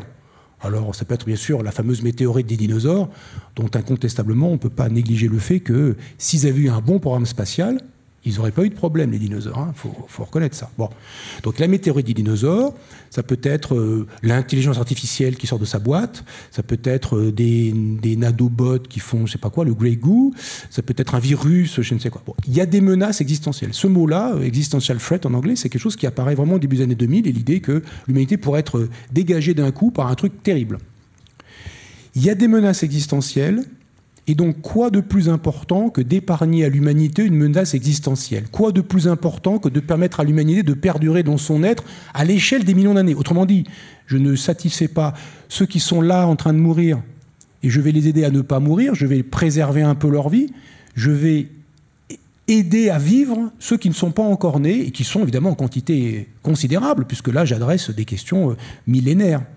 Et donc ça s'appelle le long-termisme, l'idée que en fait l'argent dont je dispose à quantité impressionnante, je le dépense pour préserver l'humanité euh, dans son être euh, millénaire. Et donc il faut une planète B où il faut une solution en cas de destruction de la Terre, donc il faut des colonies orbitales, ou aller sur Mars, ou une base lunaire super développée. Enfin, il faut un truc où ça va sauver l'humanité. Et voilà comment on en arrive par une partie qui était déjà de la charité, donc c'est des gens qui donnent leur argent dans certains buts, on pourrait dire qu'ils devraient le donner à l'État, qui le distribuerait au mieux des besoins réels, plutôt que ce que eux veulent dépenser. Et deuxièmement, on en arrive à dire que maintenant, on va même négliger le présent et investir pour assurer le long terme, au sens centenaire, millénaire de l'humanité. C'est vrai que dans son récit, Elon Musk zappe totalement les difficultés qu'il y a d'aller déjà sur Mars, d'y vivre, etc. Je pense qu'il les ignore pas, mais simplement, il, n'en parle pas, parce qu'elles sont innombrables en fait. Et les, gens des agences, alors le CNES j'imagine, mais même la NASA certainement, eux ils ne peuvent pas non plus complètement déjuger un de leurs partenaires, parce que finalement c'est mhm. lui qui envoie les astronautes hein, euh, dans l'espace maintenant. Eh bien ils doivent dire quand même, là, euh, il déconne un peu, quoi, comme on dit vulgairement. Il doit dire, bon, il pousse un peu, quoi, il pousse un peu. Mais quand il en parle, beaucoup de gens le suivent, sont prêts à le suivre. Quand il avait lancé la mission euh, euh, de sélection de 100 astronautes, après c'est tombé dans l'eau, mais de dire on va sélectionner 100 personnes, ils sont d'accord pour aller sur Mars, en signant en gros un papier, si ça se fait vraiment, que peut-être ils vont mourir dans le voyage, qu'ils signent pour un one-way mmh, euh, travel, un truc à aller, à aller simple. Et il en a trouvé, il y a eu 200 000 personnes qui ont signé pour la sélection. Oui, mais d'ailleurs, euh, chez, euh, les, chez les jeunes, euh, c'est un vrai attrait, hein, la planète Mars. Émilie Carbalec, quand vous avez commencé votre livre, est-ce que vous aviez toutes ces connaissances sur la difficulté du, du voyage et des obstacles qu'il y a pour rendre réelle cette destination? Oui. Quand on lit un petit peu des choses autour du voyage spatial ou du voyage sur Mars, effectivement, on se rend compte que c'est compliqué. mais moi, ce qui me, ce qui me préoccupe en ce moment, c'est surtout on n'a pas de planète B, on n'a pas la propulsion pour aller sur une planète B, on ne sait pas vivre sur Mars, donc c'est une question de pur bon sens. Euh, on est sur Terre, on a évolué pendant des milliards d'années euh, sur Terre, on est fait pour vivre sur Terre. Euh, qu'est-ce qu'on fait de notre planète ici, là, maintenant, en fait? C'est vraiment cette question-là qui me, traverse. Et ça veut dire que pour vous, l'espace ne doit plus être un moteur du rêve? Alors, ne, si. ne, devrait plus? Alors, euh, moi, je rêve, enfin, c'est ma position à moi. Hein. Je, je, je, rêve euh, de. Par exemple, vous parliez de l'ISS. Et euh, ben moi, pour moi, c'est une petite utopie. On a là-haut des gens qui sont de nationalités différentes. On sait que géopolitiquement, c'est compliqué en ce moment. Et pourtant, ils sont capables de collaborer. Ben ça, je trouve que c'est un beau rêve, en fait, pour l'humanité. Un rêve de collaboration, un rêve euh, supranational, en fait. C'est beau.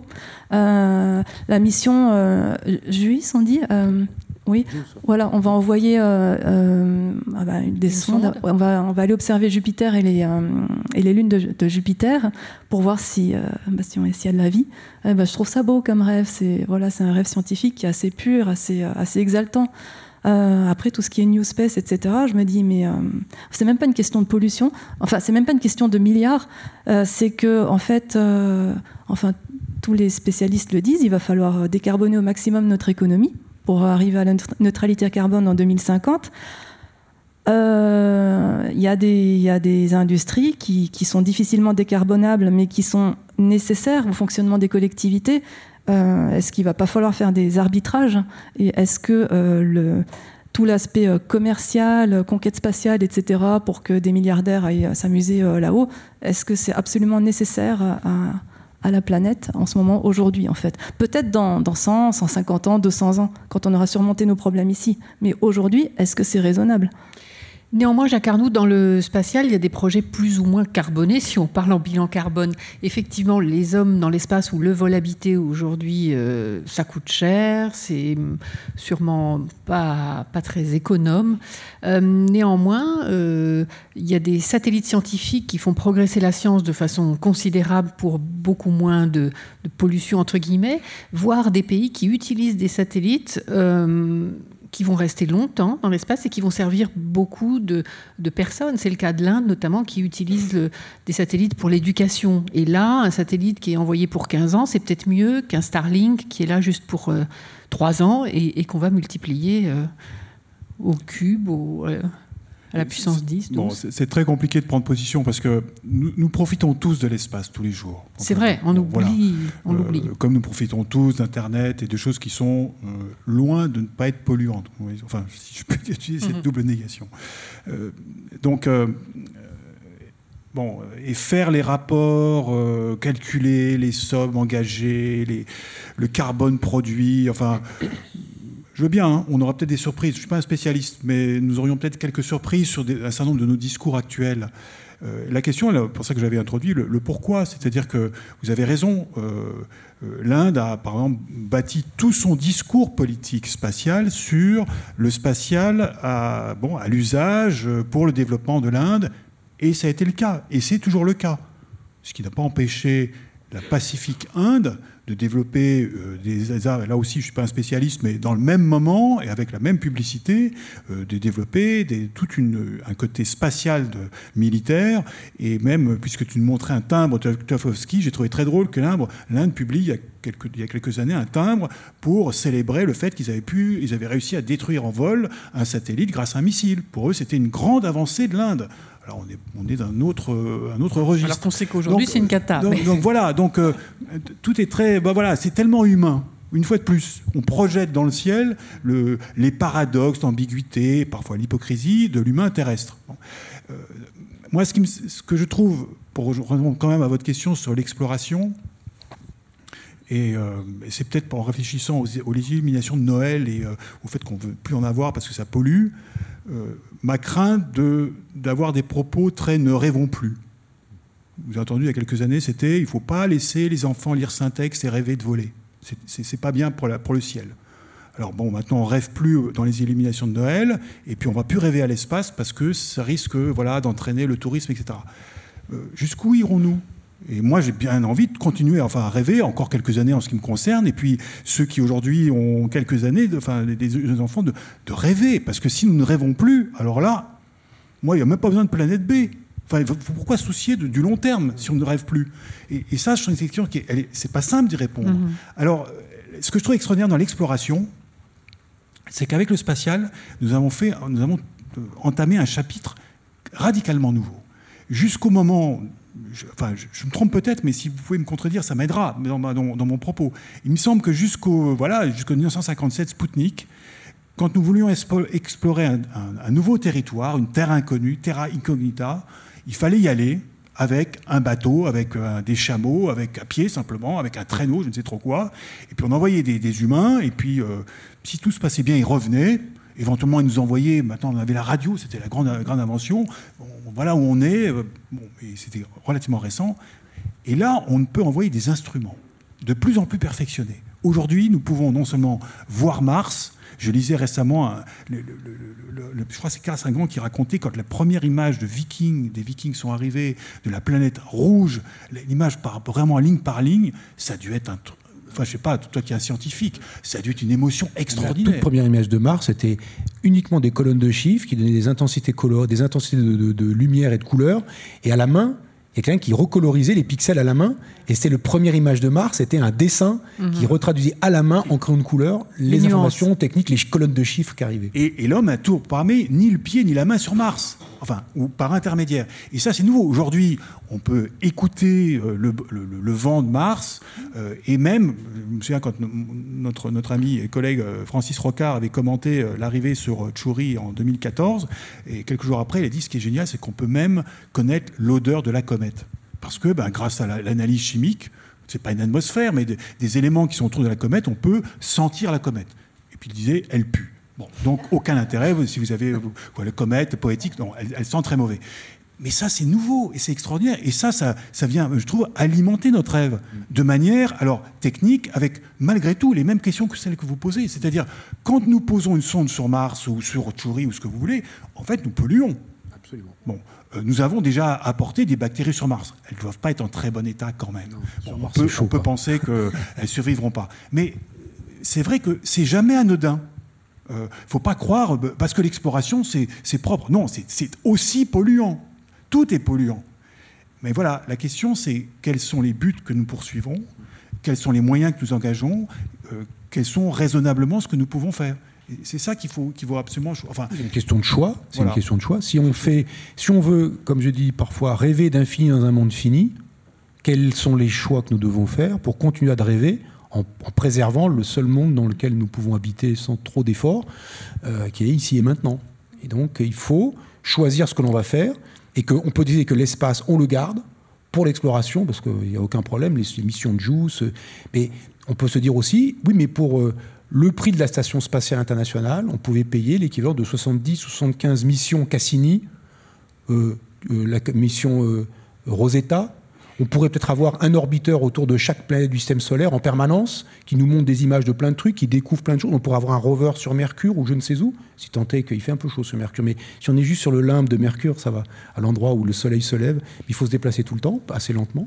Bref, on aurait pu peut-être faire des explorations absolument fantastiques pour le même quantité d'argent et avoir euh, finalement un rêve, quand on le voit bien, quand euh, le petit euh, filet oui, c'est ça qui est extraordinaire. une caisse à chaussures, quoi. C'est un, bout de ferraille qui est la taille d'une mhm. caisse à chaussures. Il s'en va de Rosetta pour aller vers Turi.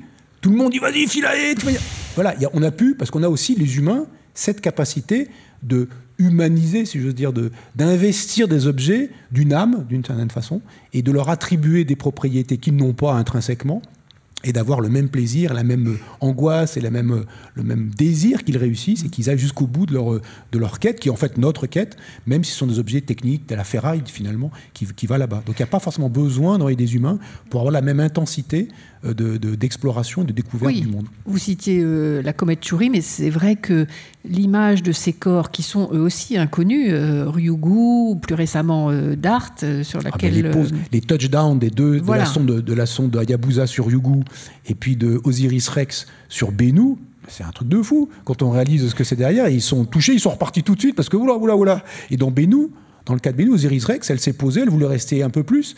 Ils ont commencé à sentir qu'elle s'enfonçait, donc c'était beaucoup plus mou qu'ils ne le craignaient. Et pour pas risquer de se retrouver enlisés, ils sont repartis tout de suite. Mais donc on sent bien qu'il y a une, une tension derrière tout ça on ne sait pas maîtriser ça aussi bien qu'on l'espérait à distance. Donc c'est un touch and go parce que c'est trop risqué sinon, vu les enjeux mhm. et les coûts et les enjeux scientifiques. Il faut que ça récupère et que ça revienne. Mais voilà, il y, a une, tension incroyable qui se produit à ce moment-là aussi, qui est tout à fait euh, dans le sens de l'exploration, même par des humains. Enfin, alors que c'est pas des machines. En même temps, je suis pas un spécialiste, ça pourrait être effectivement de nouveau vers Xavier, mais au moins de ce que j'ai pu comprendre ou entendre euh, dans la culture américaine, parce qu'il y a des questions de culture nationale. Enfin, il y, a à la fois des similarités et sans doute un certain nombre de différences que je ne connais pas euh, nécessairement, mais la, il y a une place vraiment euh, centrale du vol habité. C'est-à-dire qu'il est difficile de concevoir pour, pour les Américains un programme spatial sans des vols habités. D'où ce qui était terrifiant pour eux d'avoir pendant quelques années ne plus avoir d'accès américain à, l'espace, passer par des Russes, vous vous rendez compte C'était extrêmement dur pour eux, mais parce qu'il y, a une incarnation, enfin le, programme spatial doit s'incarner à travers des, des, Américains et des Américaines. Donc, même si je partage tes idées, il y a aussi des situations où il faut, là en l'occurrence, il ne faut pas rêver. Mmh. Euh, pour des raisons sociopolitiques, il faut passer par l'humain. Les Chinois font la même chose en ce moment. Les Chinois font la même chose. Quand il y a eu, en 2004, je crois que c'était en 2004, le, premier astronaute, euh, euh, enfin taïkonaute, astronaute chinois, j'avais entendu une, conférence de presse lors d'un congrès international où, cet astronaute parlait, mais on était de, tout à fait dans le, même rapport que, que l'on avait vu 20 ans plus tôt, enfin je n'avais pas connu en direct, mais, mais avec les, astronautes américains ou les cosmonautes russes, le, fait que s'incarner à un moment donné, vraiment à travers un personnage, une volonté politique et même une volonté culturelle et nationale. Alors simplement qu'il y avait Dragon qui remplaçait les, hmm. les chevaux du Far West. On ne fait pas tellement différemment avec notre Thomas Pesquet national. On est très fiers d'avoir oui, Sauf que vous le connaissez comme moi, en ce moment, les, grandes discussions autour de faut-il que l'Europe s'investisse dans des, un programme de vol habité européen hmm. Ben, c'est pour les mêmes raisons. C'est qu'il y a le sentiment que l'on ne peut pas soutenir un programme spatial s'il n'y a pas à un moment donné une incarnation dans un astronaute. Ça se discute, hein, je suis d'accord. Mais l'Europe, jusqu'à présent, n'avait pas cette décision-là. Elle se faisait d'avoir des astronautes envoyés par, par d'autres. Mais maintenant, il y a ce changement de, paradigme qui, est en train de se, se discuter très concrètement en ce moment. Oui, absolument. Il y a quelques années, il y a un projet qui était beaucoup moins cher qu'envoyer des hommes, beaucoup moins cher qu'envoyer une sonde. C'était une course en voile solaire de la Terre au, à la Lune. Ça, c'est un projet très porteur de rêve. voilà. Pour quelle raison ça n'a pas abouti alors que c'était si joli comme rêve? Ça va se faire en tout cas, aujourd'hui, parce que là, là je dois. C'est un scoop. Non, non, c'est pas un scoop, parce que je, je, dois, je dois absolument honorer euh, l'amitié, la mémoire, mais, il est toujours vivant, et l'amitié de, de, quelques amis réunionnais qui, emmenés par un personnage incontournable du milieu spatial qui est Guy Pignolet, euh, qui faisait partie de la l'U3P, donc l'Union pour la propulsion photonique. L'Union pour la promotion, de, la propulsion photonique, donc qui doit dater des années 80, à peu près. donc c'était ce que, ce que vous dites, les voiles solaires. Et, Guy est le, dernier survivant de l'U3P, mais il a relancé le projet et il a emmené ses copains réunionnais, puisqu'il vient actuellement à Réunion, et ils sont en train de, de monter donc ce qu'ils appellent le paille en queue. Donc c'est un, c'est un oiseau de, de qui est le nom de cette voile solaire. Et euh, ah bon, il y en a au moins une donc, qui en... Voilà, donc ils ont. C'est, dans, c'est encore les Japonais ont des voiles, pas en course à la Lune, mais ils ont fait, euh, ils ont déjà testé les voiles solaires ont déjà testé, mais ça reste assez euh, marginal pour l'instant. Mais c'est vrai que ça pourrait être très intéressant. D'ailleurs, dans la science-fiction, il y a des, il y a eu plusieurs fois, et il y a une course à voile solaire qui a été décrite par Arthur Clarke avec une, des voiliers solaires, et il crée une intensité de la course avec des voiliers qui en fait sont poussés très lentement par le vent, pas par le vent, par la lumière du soleil, et qui finissent en spiralant autour de la Terre par finalement euh, se diriger vers la Lune. Et donc, euh, oui, oui, ça, ce serait sympa une course à voile solaire. Ça serait euh, la lenteur de l'espace. C'est pas perdu. Pas perdu. Ce serait poétique aussi. Émilie Carbalec, je ne connais pas votre œuvre, j'ai lu ce livre-là, mais est-ce que vous diriez que l'espace, il a une puissance pour l'imaginaire plus importante qu'un autre milieu? Le milieu marin, par exemple ou euh, C'est tout aussi puissant. C'est un autre. C'est un autre. Euh, eh ben, ce sont des imaginaires qui sont connexes, je dirais quand même, hein, l'océan et, l'espace. Et euh, il y a par exemple des choses qui me font rêver, c'est d'imaginer les Maoris dans des temps anciens qui voyageaient, qui prenaient la mer en se guidant aux étoiles. Et eh ben, je trouve ça beau, cette espèce de fusion entre l'immensité océanique et l'immensité du ciel. D'un point de vue poétique, c'est assez inspirant. Vous qui saluiez l'entente internationale dans la Station spatiale internationale, est-ce que vous avez entendu parler de Asgardia, le royaume d'Asgardia? Euh, Asgard? Asgardia. Ah non, euh, non. Est-ce que aucun d'entre vous n'a entendu? Si, Jacques, dites-nous ce que c'est. J'ai plus le nom en tête, tête du, Oui, c'est un russo-azerbaïdjanais, c'est ça? C'est ça, qui, a qui a imaginé, alors c'est un beau projet, enfin une espèce de, premier, le premier pays spatial. Euh, donc il a réuni autour de lui pas mal de fanats de l'espace en disant bah, voilà, on, va, on va créer de, beaucoup de citoyens d'Asgardia. Oui, un nombre de citoyens d'Asgardia.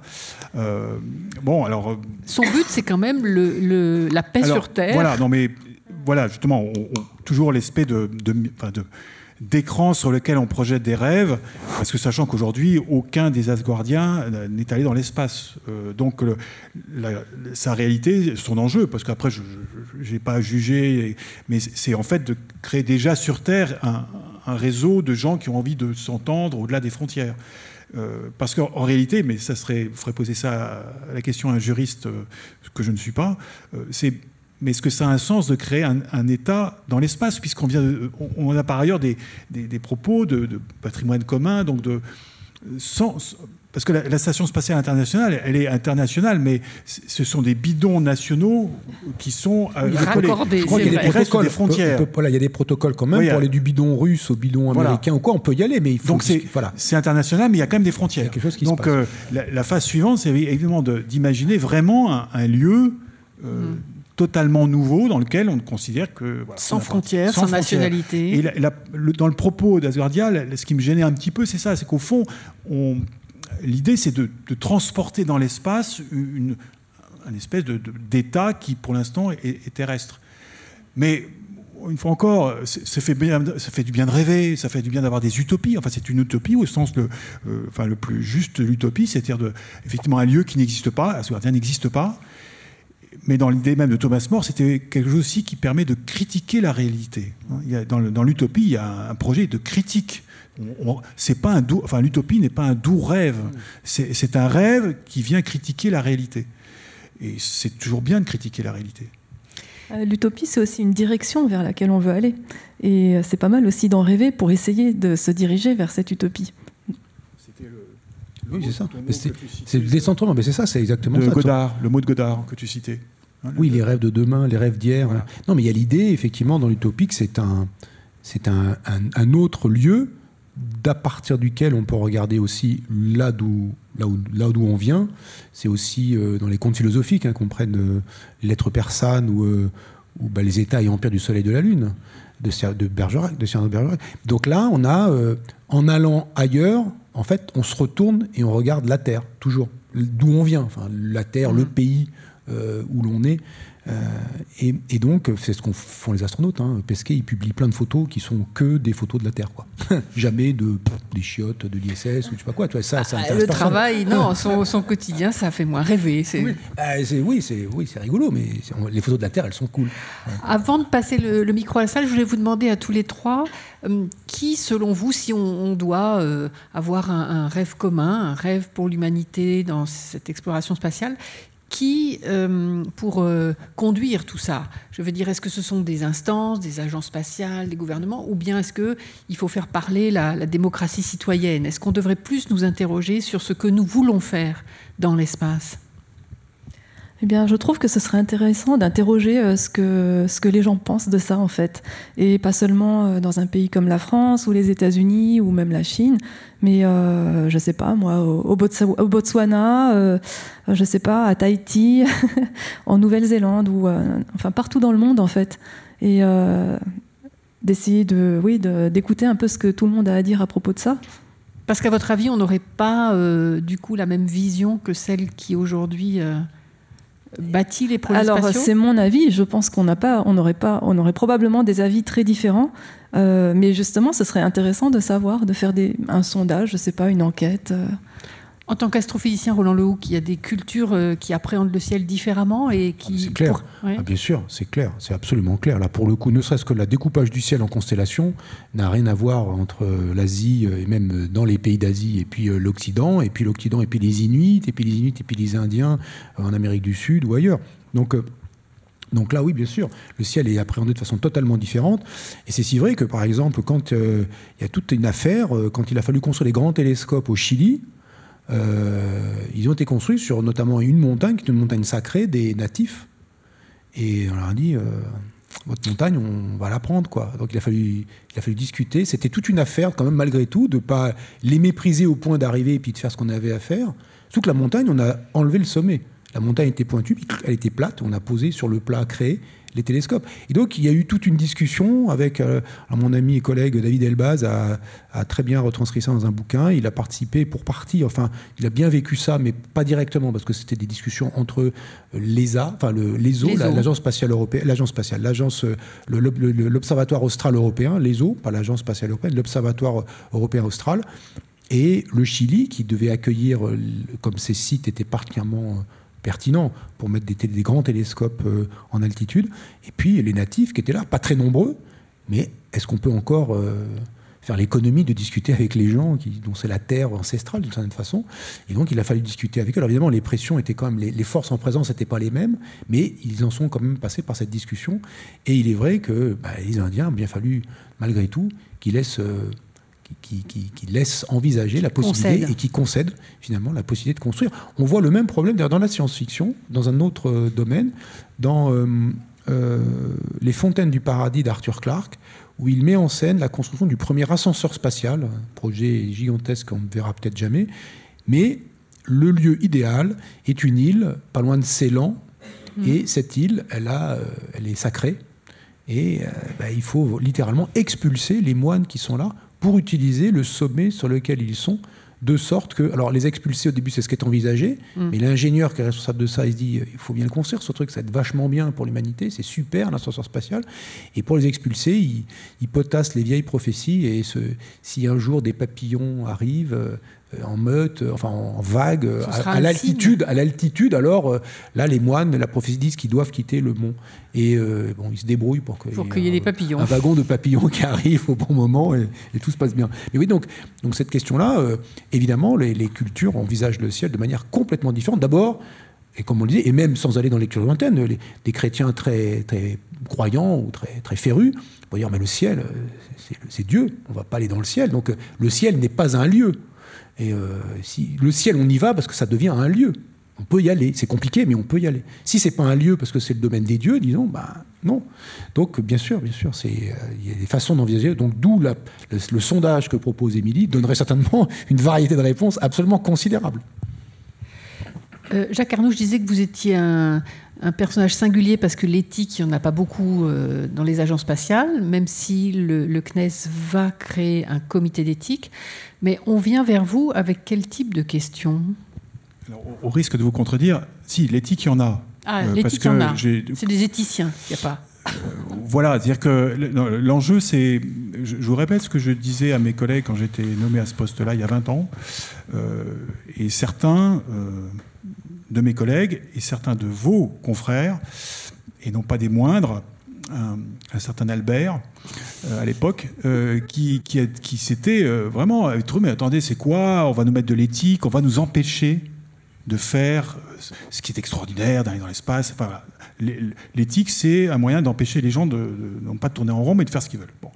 Alors nous avons rassuré Albert et les autres en, leur disant, mais non, si vous faites un boulot d'ingénieur ou d'astrophysicien euh, avec euh, sérieux et justement en sachant distinguer destination et but, et ça vous le faites, si vous êtes un bon ingénieur, sinon vous n'êtes pas des bons ingénieurs, et ça on le sait.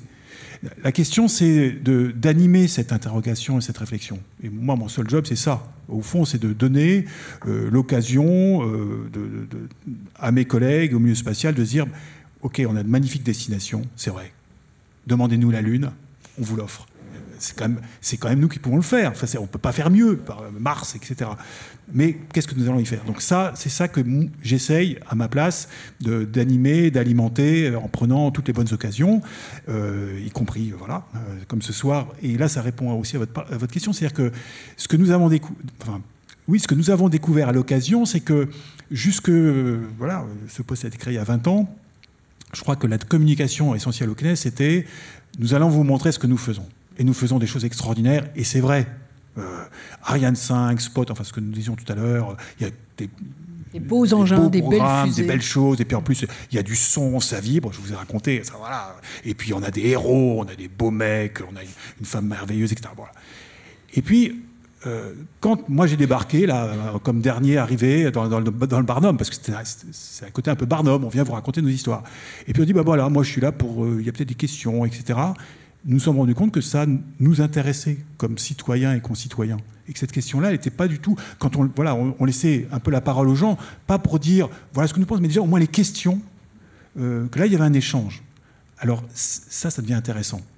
Et je le dis toujours, parce que c'est l'occasion aussi ce soir, de fait, si aujourd'hui encore le CNES s'intéresse à l'éthique et que, comme vous l'avez dit, euh, nous espérons dans quelques mois avoir un comité d'éthique, après il faudra l'animer, ça c'est un autre problème, c'est parce qu'au départ, ce sont nos publics qui nous ont soutenus qui nous ont dit mais c'est intéressant de se poser ce type de questions de dire mais combien ça coûte enfin les questions de coût euh, oui mais on pourrait voilà Sœur Yukunda mais euh, on pourrait faire autre chose avec ça etc euh, bon et puis la pollution et puis les débris et puis puis le rêve aussi enfin tout ça tout ça c'était avec d'autres initiatives au moment on s'est rendu compte que ben, c'est pas que ça marchait parce que on est un organisme public on n'a pas besoin que ça marche. Enfin dans bon sens. Mais rendre compte voilà, au moins la société française de ce que nous faisons, écouter les, questions, tâcher d'y répondre, etc., ça, ça, avait un sens. Et ce qui fait que bah, ça a aussi poussé mes collègues à se dire bah, c'est peut-être pas complètement idiot. Euh, le devoir de s'interroger, en tout cas. Oui, oui, oui. Et, là, ben, c'est une première étape par rapport à ce que vous dites. Parce qu'après, il faudrait faire ça, euh, dépasser les, frontières de la métropole, euh, quand on va en Guyane, euh, là, il y a d'autres questions, parce qu'on dit, oui, bah, quand même, les expropriations en Guyane, il y a 60 ans, c'était pas bien, donc euh, il faut déjà régler d'autres, enfin, régler, aborder d'autres questions avant d'entrer sur la, la culture en Amérique du Sud et l'espace, comment le faire. Mais il y, a déjà des choses très présentes. Et c'est ces diversités-là qu'il faut au moins recueillir, essayer d'honorer. et quand on part alors dans d'autres pays, c'est oui, toutes les histoires que tu racontais, elles sont fréquentes. Enfin, en Australie, les aborigènes de, la base de Woomera, euh, alors que ce sont des cultures qui sont très liées au ciel. Donc, euh, comment les aborder? Je vous propose de poser toutes les questions qui vous passent par la tête. Je crois qu'il y a un micro qui... Euh, n'hésitez pas à lever la main. Oui, devant. Euh, je voulais savoir quel rôle joue le CEA dans l'espace?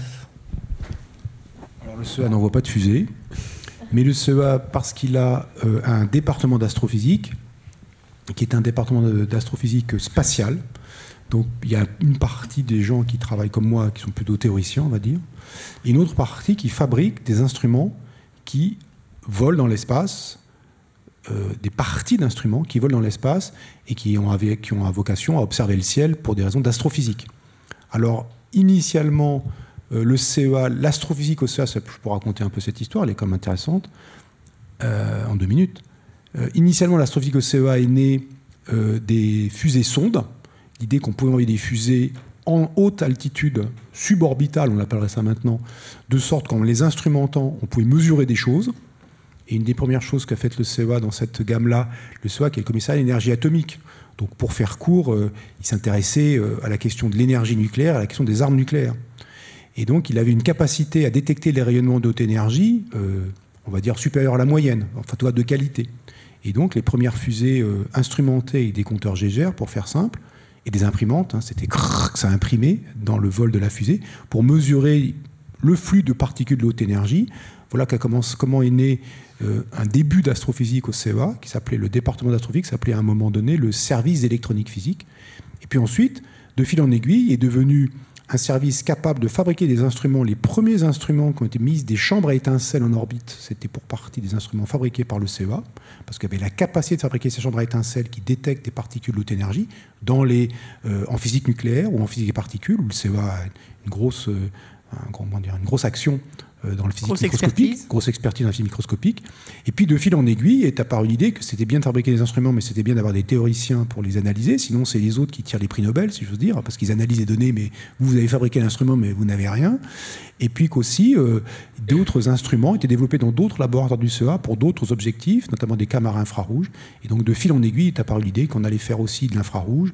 Et après, euh, le, il y a eu une grande période dans les années 90 à 2000 euh, de multilongueur d'onde, c'est-à-dire de réaliser que l'astrophysique ne pouvait se faire que en alliant en lumière en tout cas les longueurs d'onde de plus haute énergie, que le CEA savait bien détecter, de plus basse énergie, les infrarouges, mais aussi de très basse énergie comme les ondes radio, et en optique, en lumière visible, et que de fil en aiguille, le CEA sans traiter, ou le département d'astrophysique sans traiter toute l'astrophysique possible, et on n'est pas assez nombreux pour, euh, pour faire ça de loin, en tout cas, on peut avoir un large panel d'action, avec en plus des moyens de calcul, de simulation numérique, qui venaient parce que le CEA a besoin pour d'autres projets, des projets de science, euh, de, notamment de, de, simulation numérique très intensive en calcul. Bref, au final, il y a toute une évolution et qui a abouti à cette expertise du CEA à mettre des instruments dans l'espace. Et par exemple, la caméra MIRI, qui est à bord du, télescope spatial James Webb, elle est fabriquée sous contrôle du CEA par un consortium de laboratoires européens spécialistes en infrarouge. Et si les Américains sont venus les voir, les Américains, ils viennent pas voir n'importe qui, ils viennent pas voir les copains, ils viennent voir ceux qui sont les meilleurs sur le domaine dont ils ont besoin pour que leur instrument soit génial. Et donc, ils ont été voir voilà, l'expertise en caméra infrarouge du CEA, qui avait participé avant MIRI, avait participé à, euh, la mission euh, Herschel et ISOCAM, toutes les caméras infrarouges européennes de, renom, c'est le CEA qui a fabriqué une partie, toute ou partie de l'instrument. Oui, l'excellence euh, de donc il y a cette excellence-là, voilà. Et donc le James Webb, il est excellent par bien d'autres façons, mais MIRIM, c'est euh, Pierre-Olivier Lagage, qui est l'actuel directeur du, du, service du département d'astrophysique maintenant, c'est plus un service, un département, mais qui est euh, l'un des PI, des, des, principaux responsables. ils sont deux, l'instrument MIRIM qui est à bord du, euh, à bord du, télescope spatial Hubble, qui est un télescope américain. James Webb. James Webb, James Webb qui est un télescope américain. Donc, qui n'est pas un télescope européen. Mais du coup, il y a un bout de, de CEA dans beaucoup d'endroits, euh, de plein d'instruments euh, qui volent, un bout de CNES, un bout de CNRS aussi, les, laboratoires CNRS. Il y a, pour en citer deux autres, il y a le LAS, le laboratoire d'astrophysique spatiale à Marseille, l'IAS, l'Institut d'astrophysique spatiale à Orsay, et l'IRAP, l'Institut de recherche d'astrophysique et de planétologie à Toulouse. Voilà les quatre endroits avec le laboratoire du CEA en France, les cinq endroits, ils sont, les quatre donc avec le CEA, qui sont capables de fabriquer des instruments spatialisables, pas des télescopes qu'on met au sol. C'est aussi un effort, mais on peut les réparer s'il y a un problème dans l'espace. Il faut que ça marche du premier coup. Et donc c'est tout un savoir-faire qui est développé en France que dans quelques laboratoires pour l'intégration complète de l'instrument, que dans quelques laboratoires spécialisés. Voilà. Non, non, c'est pas. Euh, après, évidemment, ces instruments spatiaux, euh, de toute façon, ne sont jamais l'œuvre d'un seul laboratoire, mais sous l'œuvre d'un consortium de dizaines et parfois même de centaines de laboratoires. Euh, par exemple, la future, le Rosalind Franklin, le futur rover européen, c'est un consortium de je ne sais combien, de centaines de laboratoires européens qui, collaborent pour fabriquer l'instrument et, traiter toutes les données scientifiques qui vont être produites. Le, télescope Planck, qui observait le fond diffus cosmologique, un télescope européen. C'était je ne sais combien de, laboratoires européens qui sont euh, coalescés pour euh, fabriquer, concevoir et opérer traiter les données du télescope euh, Planck, qui lui observait, qui était spécialement dévolu, maintenant qui est en hors service, spécialement dévolu l'observation du, du fond diffus cosmologique. Le projet Intégral, qui est un satellite d'observation de rayons gamma, avec une, une, partie importante du département d'astrophysique, et d'autres laboratoires, dont des laboratoires, alors pour Sigma, son prédécesseur des laboratoires russes, et puis des laboratoires européens essentiellement pour Intégral, pareil. Donc c'est toujours des très gros consortiums de plein de laboratoires qui fabriquent ça, parce que ça nécessite cette force de frappe intellectuelle pour que le projet monte dans les grades avant d'être accepté par les agences, quand ils sont financés par les agences. Euh, ils sont toujours financés au niveau de l'ESA, par exemple, ces grands projets européens.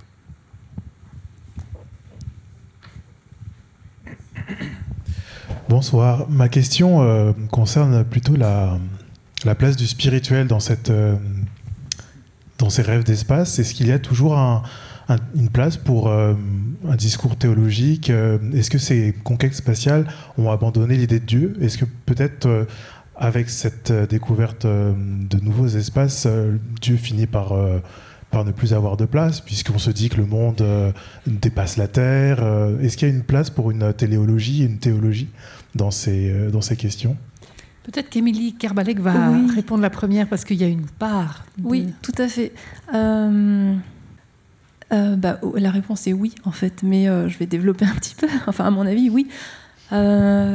Quand on, quand on fait, tu parlais Roland de ton expérience euh, quand tu étais euh, avec, oui, quand tu regardais le, ciel étoilé, tu sais. Eh ben, je trouve que quand on est sur Terre et qu'on regarde euh, le ciel comme ça avec les étoiles, on a un sentiment.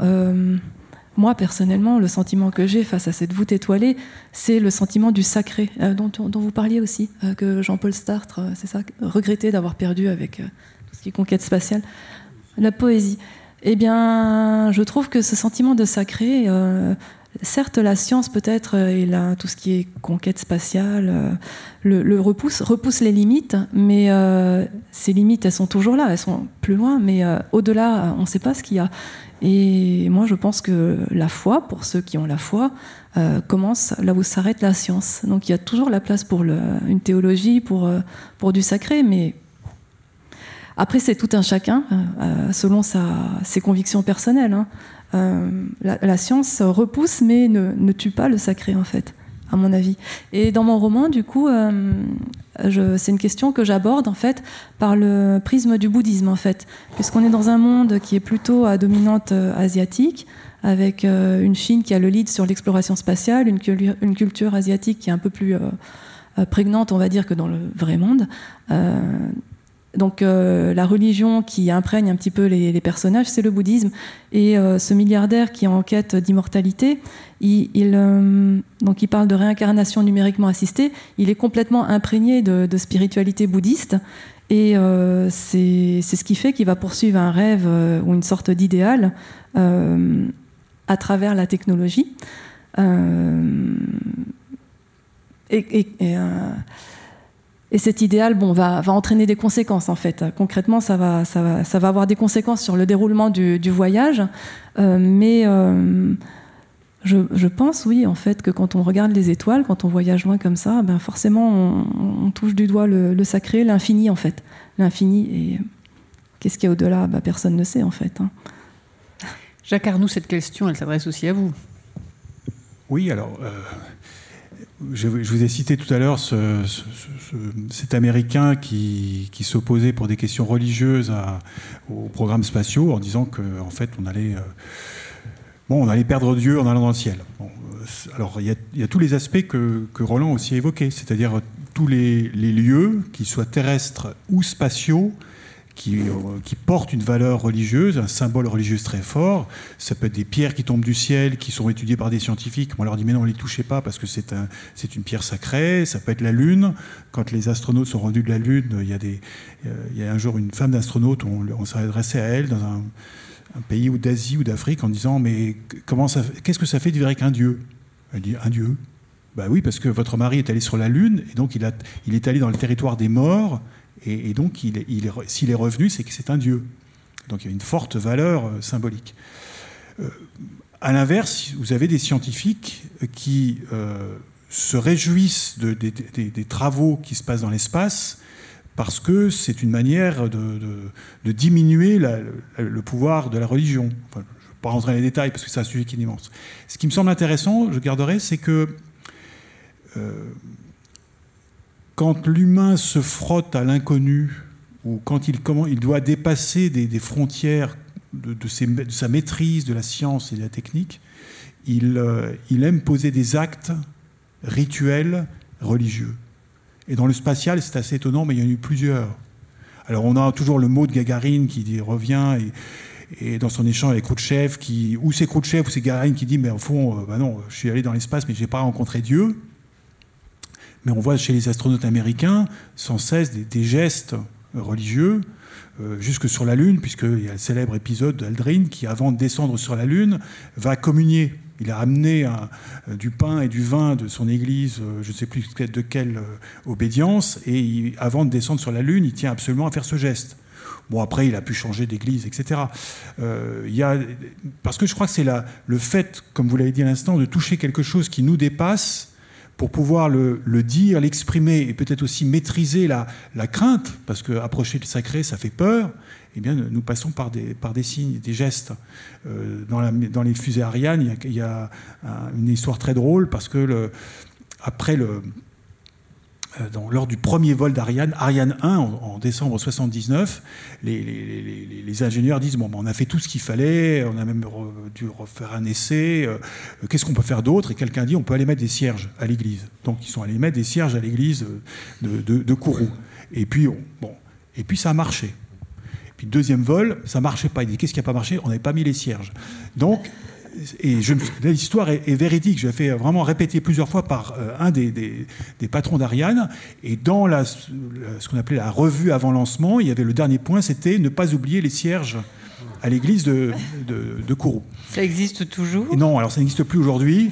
Euh, mais l'histoire marrante, c'est que donc vous connaissez l'histoire d'Ariane, finalement ça a marché, il y a eu du commercialement, et un jour on a vu arriver nos premiers clients américains. Ça, ça, ça faisait très plaisir aux Européens les Américains s'adressent aux Européens pour lancer un satellite. Et donc le, chef de la, la, mission où on a lancé un satellite dit à ses troupes, bon alors tout à l'heure ou demain il y a la revue avant lancement, bon les gars, soyons sérieux, on ne parle pas des cierges, s'il vous plaît. Donc, euh, bon, la, revue, donc point par point, est-ce que tout est ouvert? Et puis à la fin, il y a un des Français qui, qui ne se retient pas, qui prend le micro et dit Et puis surtout, on n'oublie pas les cierges. Donc il se fait foudroyer du regard par son chef, et à ce moment, l'Américain dit Ah bon, vous aussi? Il y a plein d'histoires comme ça. Alors, elles, font rire, c'est pour ça que je vous les raconte. Mais pour moi, c'est ça c'est que nécessairement, pas parce que c'est l'espace, mais en particulier tout ce que vous disiez, se rajoute le fait que l'on touche à quelque chose qui nous dépasse. On, il y a une maîtrise de tellement de puissance, il y a tellement de facteurs, que, il y a tellement de risques aussi faut passer par là. Aujourd'hui, alors aujourd'hui, pas du temps de Gagarine, mais depuis que le retour de la Russie, eh bien, pas un équipage ne quitte Baïkonour sans se faire baptiser par le faire bénir par le peuple de Baïkonour. Ça dure en plus. Oui, et, c'est une bonne douche. Hein. Enfin, moi, ce que j'ai vu, euh, euh, c'est une vraie douche. Comme auparavant, bah, comme alors, mais c'est alors attention, ce que je veux dire là, c'est pas pour dénigrer ou les uns ou les autres, mais quelques minutes après, euh, si vous êtes un cosmonaute et que vous êtes un homme, vous allez uriner sur un des pneus du car qui vous emmène parce que Gagarine l'a fait euh, il y a 60 euh, ans. Donc c'est des rites. alors c'est pas pour dire bah oui donc le rite religieux n'a pas d'importance, mais tout ça c'est parce que moi ça me rassure, c'est qu'il y a de l'humain dans toute la technologie aussi poussée soit-elle. Il y a de l'humain parce que là, nous nous rendons compte que quand même on est, on est dans, les, limites. Après, j'allais dire, à contrario, ce qui est, enfin, à moins de me tromper, les grands systèmes religieux s'intéresse peu à l'espace. Vous voyez ce que je veux dire par là? C'est que, même d'ailleurs, peu à la science en général. C'est-à-dire que ce, que vous disiez sur les, rapports entre science et religion, etc., euh, il y a des questions qui viennent du commun des, voilà, du commun des fidèles, on pourrait dire ça comme ça, euh, mais l'interrogation, les interrogations que ça peut poser au système religieux, euh, ça, elles sont moins, moins prises en compte. Bon, ça viendra peut-être, parce qu'il y a bien un jour ou autre où, euh, quoi qu'il arrive, soit des grandes découvertes. bon, demain, si vous nous trouvez enfin de la vie quelque part, ça va. quand même bouger un peu. Il va falloir quand même changer son discours. Bon, c'est pas qu'on soit pas préparé. Je, peux suis pas en connaissance de cause. Mais voilà, donc, là, votre question est très intéressante. Après, il y a aussi, ça touche de l'humain parce qu'il y a quelques mois, j'ai eu la chance de, passer, euh, enfin, nous étions quelques dizaines, mais à un moment avec euh, l'un des derniers à avoir marché sur la Lune. Et c'était très drôle, c'était un, dîner parce qu'il fallait récolter de l'argent hein, pour pouvoir payer le voyage de, l'astronaute. Et donc, euh, ambiance française, hein, donc laïcité et tout. Et à un moment donné, il y avait Madame aussi, Madame l'épouse de, Charlie Duke. Et à un moment donné, très galamment, quelqu'un se tourne vers madame et lui dit bah, Écoutez, euh, voilà, euh, et vous alors, ça fait quoi d'être femme d'astronaute qui a marché sur la Lune? Et là, euh, elle se lève, une dame qui parle très bien et qui dit Voilà, bah, j'attendais ce moment parce que je peux enfin témoigner. Bien. Et parce que vous savez, c'est pas facile d'être la femme d'un astronaute. Quand il est revenu, ça a été terrible.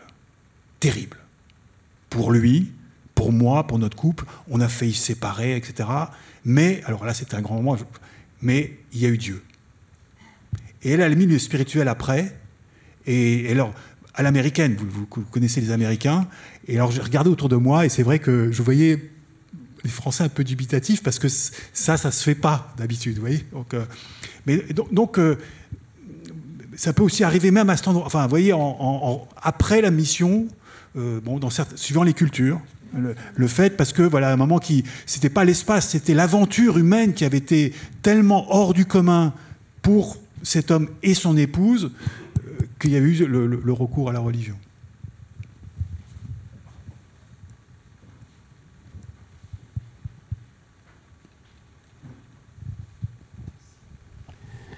Y a-t-il pas un risque de privatisation un peu d'une partie de l'exploitation spatiale? Parce qu'avec les 2 ou 3 milliardaires dont vous avez parlé, quand on voit notamment qu'on privatise même les armées, est-ce que... Euh, voilà.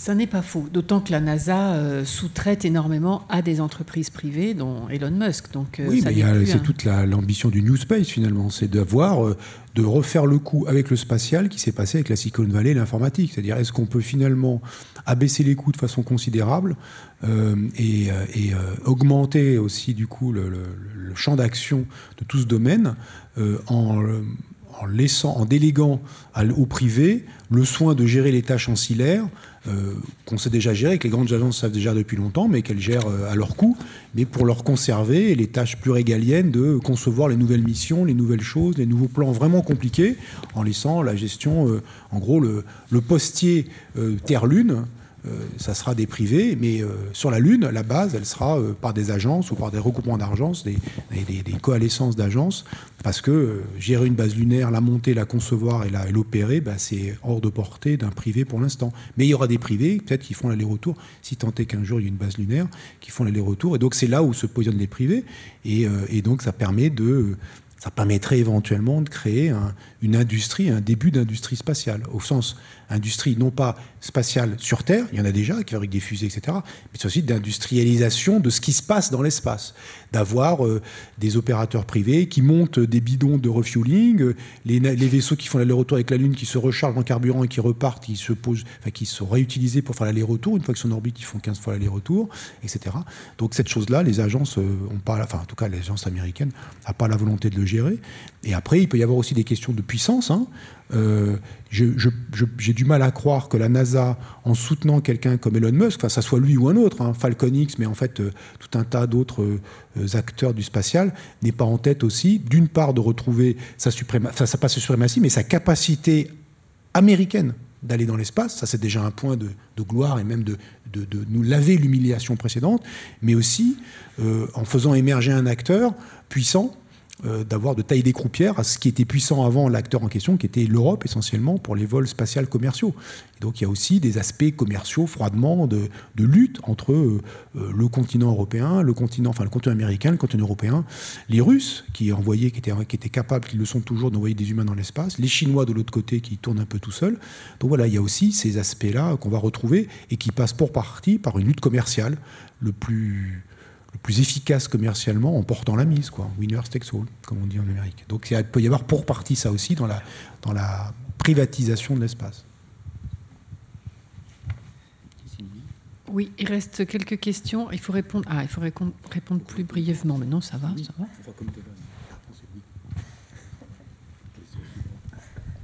Merci. Euh, je voulais savoir euh, quel est l'intérêt, je, me place au niveau scientifique, quel est l'intérêt scientifique de faire une base lunaire? Est-ce que c'est un moment intéressant pour explorer euh, d'autres planètes ou des choses comme ça? Et deuxièmement, quel est l'intérêt d'envoyer un homme sur, l'intérêt scientifique d'envoyer un homme sur Mars? Si ce n'est, bon, euh, je ne sais pas, plutôt qu'une sonde scientifiquement, puisqu'il y a avec les robots et tout ça, euh, bon, puis ça coûte, ça coûterait, bon, il y a des tas de problèmes à résoudre, etc. Mais scientifiquement, j'ai pas l'impression que ce soit vraiment. Euh, Alors pour répondre rapidement, la réponse est l'intérêt est faible ou nul, mais d'avoir un homme sur Mars par rapport à des machines, comme d'avoir un géologue sur Mars comme Harrison Schmitt plutôt qu'un humain qui était un militaire plutôt qu'un rover sur, la, Lune. sur Mars, excusez-moi, Harrison Schmitt comme géologue sur Apollo 17 sans doute, euh, plutôt qu'un euh, humain militaire non formé à la géologie plutôt qu'un rover, c'est d'avoir un gars qui connaît authentiquement les cailloux. Et quand il envoie, il dit Ah ben ça je sais ce que c'est, et il sait sélectionner l'échantillon. Donc il y a son intelligence et son savoir-faire qui améliorent considérablement la récupération d'échantillons. Les astronautes avant en ont récupéré, mais la, collection de cailloux ramenés depuis la Lune par Harry Suchmin, elle a, juste rien à voir. Elle est beaucoup plus éduquée, beaucoup plus utile euh, pour la compréhension euh, de, en tout cas la zone où ils ont arpenté quand ils étaient euh, Apollo 17 sur la Lune. Après d'aller sur Mars, bah, la même chose pour la géologie, mais après, après, so what? Il y a toujours un humain ou deux humains ou trois humains sur Mars. Mars c'est grand. La surface de Mars c'est l'équivalent de la surface de tous les continents de la Terre. Donc vous imaginez qu'en se posant dans un endroit, il faut explorer quelques allez, kilomètres carrés autour de l'endroit où ils sont. Donc ils sont, ils sont perdus comme jamais. Alors qu'envoyer euh, euh, plein de rovers, c'est déjà compliqué. Et d'envoyer des rovers, on a déjà envoyé 5, plus sur rover chinois, ça fait 6. Et bien du coup, euh, on a pu explorer plusieurs endroits, ça prend du temps, et on voit plus de choses on les voit moins efficacement, mais on voit une plus grande surface. Donc le, trade-off, le, partage n'est pas la même. Et la base lunaire? Et la base lunaire, ben, euh, à part le fait que de montrer comme sur une base euh, orbitale, cette fois-ci au sol de la Lune, on sait opérer une base qui sera de facto probablement internationale. Il n'y a pas trop d'intérêt, les cailloux on les a déjà. La base elle sera à un endroit, c'est pas comme si une base qui peut aller ici ou là, où là elle ramassera des cailloux avec des géologues malins. Bon, euh, on peut toujours rêver, mais euh, à un endroit, bah, ils font des trucs, ils vont juste être là, ils vont passer leur temps à essayer de pas mourir, donc à maintenir la base et à faire un peu de science parce qu'ils vont ramasser trois cailloux et puis voilà. Ce que fait euh, tournesol sur la Lune dans les aventures lunaires, mettre des télescopes sur la Lune, etc. On s'en fout complètement. Les télescopes orbitaux font ça aussi bien, si ce n'est mieux, et les télescopes au sol font ça aussi bien, si ce n'est mieux, parce qu'en plus on peut les réparer alors que sur la Lune, c'est la PLS. Donc du coup, d'aller euh, des humains sur la Lune, pour moi, l'ambition scientifique, elle est faible ou nulle. Et des humains sur Mars, on pourrait imaginer qu'une ambition scientifique éduquée par l'œil d'un géologue ou de tout un tas de gens d'autres disciplines que la géologie, qui serait bien plus efficace que les rovers, mais de toute façon, que leur exploration en surface sera microscopique. Bon, ils vont, ça va, on va gagner un peu, ça sera un peu meilleur là où ils, seront, là où ils auront été, mais pour le prix d'une mission humaine, on va pouvoir envoyer, euh, je ne sais pas combien, 20 rovers alors envoyons-les, mettons-les à 20 endroits. Émilie, vous vouliez. Plus d'informations. Euh, oui, euh, je me demandais, du coup, euh, l'exploration robotisée, si on, tu parlais d'un géologue humain, si on avait des intelligences artificielles bien entraînées qui connaîtraient parfaitement la géologie, est-ce que ça pourrait pas remplacer efficacement On peut imaginer ça. Effectivement, les machines sont de plus en plus performantes, de plus en plus autonomes et de plus en plus compactes pour la même capacité d'information. Donc, euh, si elles sont plus compactes, euh, elles pèsent 500 kg, de peser 2 tonnes. Bah, la tonne et demie qu'on a économisée, on peut mettre d'autres machines qui vont compléter, ou en envoyer 3 au lieu d'en envoyer une. Bref, effectivement, on peut espérer que l'exploration par les machines va s'améliorer sans cesse et, et, on aura des gains juste par le nombre. Beaucoup de machines, Mais ça pour, finira par pour te contredire, Oui, bien sûr, bien sûr, Jacques, avec plaisir. d'accord, tout à dit. Et- mais aussi pour répondre à la précédente question. Euh, la, question se pose aujourd'hui, de- on a parlé de l'Europe et des problèmes de volabilité, euh, etc. Euh, Pourquoi aujourd'hui l'Europe se lancerait dans les volabilités? Pourquoi aujourd'hui un pays comme la France euh, se rejoint Artemis sur un truc dont on se demande éventuellement à quoi ça sert? La question, c'est qu'à un moment donné, si on ne fait pas partie du- d'un programme, mais là Xavier pourrait répondre mieux que moi, euh, vous n'avez plus voix au chapitre. Si demain nous voulons défendre une idée d'un espace plus commun et moins privatisé, il faut quand même avoir une certaine présence et une certaine autorité. Il faut être dans le jeu. Il faut être dans le jeu.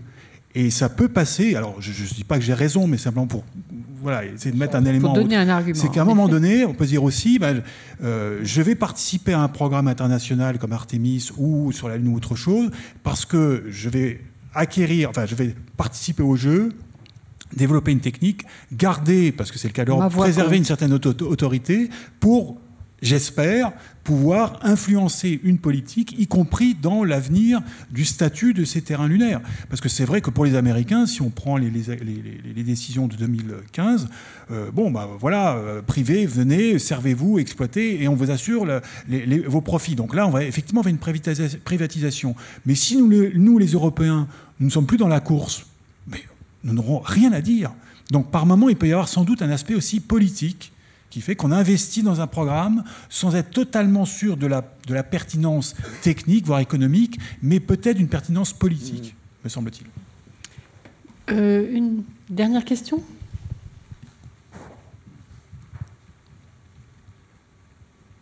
Merci. Bonsoir. Euh, oui, j'ai l'impression que, pour moi en tout cas, l'espace aujourd'hui fait plus rêver euh, que que- qu'il y a 60 ans. Enfin, j'ai l'impression que euh, plutôt que de tuer nos rêves, euh, l'exploration spatiale nous a montré des choses qu'on n'imaginait même pas. Euh, je pense à la pléthore de- d'exoplanètes ou à la surface de Pluton, par exemple. Que on n'imaginait pas comme Magnifique, ça. c'est vrai, quand on l'a vu. ouais. Est-ce que vous avez l'impression que l'espace fait plus rêver le public aujourd'hui qu'il y a 20 ans, qu'il y a 40 ans, qu'il y a 60 ans C'est peut-être un peu générationnel. Vous n'aviez, vous n'étiez pas devant la télévision, j'imagine. hein.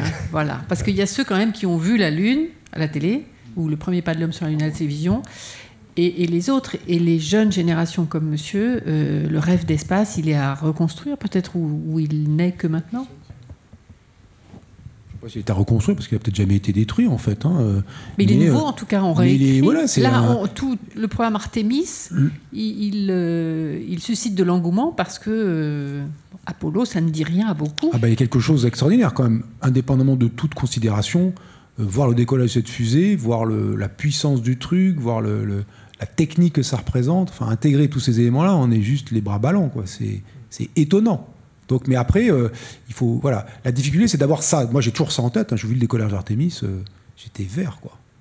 Il n'y a pas de problème. hein. Pourtant, je suis pas. euh, ouais, j'aurais des choses à dire. J'aurais des choses à dire. J'aurais des choses à dire. Mais justement, c'est d'être capable d'avoir à la fois ça, parce qu'effectivement, il y a un aspect technique incroyable, mais aussi de l'autre côté, un bout du cerveau qui dit, mais attends, voilà, pourquoi? Pourquoi on fait ça? Et, euh, et- et qu'est-ce que ça a comme conséquence? Et donc ça, on peut pas non plus Mais là, on, l'oublier. on parle d'Artemis, mais monsieur parlait des sondes, de la sonde qui Oui, mais pour les sondes, alors, Pluton. les sondes Pluton, alors là, j'étais tombé raide, quoi, les- de voir des Les montagnes, magnifiques. des montagnes de glace qui font des milliers de mètres d'altitude posées sur des océans, enfin, des continents de dioxyde de carbone gelé, de dioxyde de- d'azote, de dioxyde, de diazote gelé. C'est voilà. C'est tout quoi. c'est- quoi ce monde? C'est incroyable. Oui, il se passe des trucs. Donc euh, C'est vrai que ce sont des images magnifiques et en plus avec les technologies actuelles, ça circule partout. euh, Voilà, puis maintenant, on voit des détails. on les voit, on les voit, on est assis devant son ordinateur à la maison et on voit ces images fabuleuses. C'est vrai que ça fait, c'est exaltant, ça fait rêver. Euh, cela dit, euh, est-ce qu'on a besoin d'envoyer des hommes sur la Lune pour ça? Ben non, il n'y a pas besoin. Des images, d'autant qu'on a envoyé quand même, il y a le James Webb Space Telescope, qui va nous transmettre, il nous transmet déjà des images absolument extraordinaires. On va en avoir plein d'autres. Et ça va permettre de découvrir et d'observer peut-être encore des, planètes lointaines. Toutes les données, le temps qu'on les analyse, etc., il y a plein de sciences qui va pouvoir se faire. Il n'y a pas besoin d'envoyer des hommes sur la Lune en attendant. On, va pouvoir. James Webb, on, aura matière à rêver, je pense, dans les années qui viennent. Le protoplanétaire, enfin, c'est juste, elle est à tomber cette image. Enfin, quand on comprend ce qu'il y a derrière, elle est à tomber, quoi. Non, mais c'est juste hallucinant. Et c'est vrai que, pareil pour Artemis, l'air de rien, les combien il y a 24 euh, webcams hein, qui sont, euh, qui sont, enfin, webcams, des pas webcams, des caméras qui sont branchées sur la sonde, qui regardent plein de trucs. Ben, quand les images vont revenir, là, il va y avoir euh, plein, plein, plein, plein d'images juste ahurissantes de la Terre, de la Lune. Euh, là, ça va passer, euh, c'est aujourd'hui peut-être, ou déjà c'est fait, à 100 km de la surface de la Lune. ça va être cool de voir les photos, quoi. Donc, euh, bon, voilà, donc c'est vrai, il y a ce côté-là, et après, il y a pourquoi. Je crois qu'il ne faut pas oublier cette question-là, le pourquoi on fait ça, et quelles sont les conséquences. Et c'est ça qu'il ne faut pas oublier quand on rêve de ces choses-là, même si c'est vraiment les images à tomber. Je voulais juste vous citer un sondage que j'ai retrouvé en préparant cette discussion, qui date de 2019. Si on fait abstraction du coût, hein, euh, pour le, tourisme spatial, le ticket. 76% des Français sont prêts au voyage. Bon, si on leur dit que ça coûte 250 000 euros le ticket, ils ne sont plus que 40%. à vouloir. Euh, Mais quand même, ce qui est intéressant, c'est qu'il y a plus d'Italiens qui sont prêts à payer ce coût exorbitant et moins d'Allemands et d'Autrichiens. ça explique pourquoi euh, la France et l'Italie ont été longtemps, et le sont toujours, les moteurs de la, de la du spatial en Europe. Hein. Avec les Allemands. Avec les, Allemands, désormais. Oui, mais les Allemands, euh, ouais, d'accord, mais les Français, ils étaient là, euh, plein pot, quoi. Les Allemands, ils ont Hermann Obert, euh, ils sont dans les grands prêtres. Maintenant, ils financent pas mal. Maintenant, ils financent, bah, ils ont les sous, mais des fois, hmm, ils sont pas, il faut les tirer un peu, quoi, les Allemands. Merci beaucoup, merci à tous les trois. Merci à vous. je donne la parole à Xavier Pasco qui a initié ce cycle. Merci Sophie, merci à tous les trois. Oui, vous clôturez euh, brillamment euh, ce cycle en fait. Euh, qui a été. Alors moi, je suis Xavier Pasco, donc j'ai été conseiller scientifique pour cette série, et je remercie la, bibliothèque du Centre Georges Pompidou d'avoir vraiment de s'être lancé dans cette réflexion sur l'espace. Et en fait, ces trois tables rondes auxquelles certains d'entre vous ont peut-être pu assister ont vraiment parlé de notre passé, l'imaginaire ancien et l'imaginaire astronomique puis le présent, et puis aussi euh, la manière dont on se projette. Et moi, ce qui m'a frappé dans la discussion de ce soir, en fait, eh ben, c'est vraiment l'histoire de l'évolution des rapports de nos sociétés avec l'espace dont il a été question. Et c'est autant de nous dont il a été question que d'espace. Et je pense que ça, c'est très bien. Une grande question qui se pose, c'est quelle relation nous voulons avec l'espace demain Finalement, on a même parlé d'animisme à la limite. Hein. Est-ce qu'on confère à l'espace une âme, finalement, aux choses qu'on va voir? Ce qui définit un rapport avec la nature très différent de celui qu'on voit aujourd'hui, qui est quand même mené par euh, l'activité économique essentiellement, on va dire ça comme ça. D'autres parleraient de capitalisme. En tout cas, euh, on a certainement, euh, et c'est ça qui est fascinant aujourd'hui avec l'espace, un carrefour qui s'ouvre sur le choix qu'on va faire qui va être fondamental de l'évolution de nos rapports avec rapports de, nos sociétés avec l'espace. C'est aussi, euh, euh, Jacques Arnoux parlait de l'espace miroir, oui, ça c'est fondamental. Ça reflète aussi ce que nous sommes, la manière dont nous, nous, sommes dans l'espace reflète aussi la manière dont, nous existons. Donc merci à vous, merci beaucoup au, Centre Georges Pompidou pour euh, cette série. Et donc j'espère que vous avez, voilà, puis il y aura d'autres, d'autres rêves certainement d'espace, j'espère demain aussi encore. Merci. olsun. Merci à tous pour votre attention lors de cette soirée. Je voulais vous rappeler plusieurs choses. Il y a euh, les deux premières séances de ce cycle Espace frontière de l'infini sont disponibles sur la chaîne euh, Balise de la Bibliothèque publique d'information dans le replay. Et dans quelques semaines, cette séance sera elle aussi disponible en ligne. D'autre part, vous trouverez sur le site de la Bibliothèque publique d'information la bibliographie qui a été consacré à ce cycle. Je voudrais remercier particulièrement pour euh, l'organisation, la préparation de ce site mes collègues de la régie, dont la plupart sont devant moi. Euh, donc euh, merci la régie. Je voudrais remercier ma collègue qui a qui s'est occupé de la bibliographie. Je voudrais remercier Xavier Pasco, qui a été le conseiller scientifique de ce cycle, et c'est grâce à lui que nous avons eu un aussi beau plateau ce soir. Merci beaucoup, merci à tous, bonne soirée.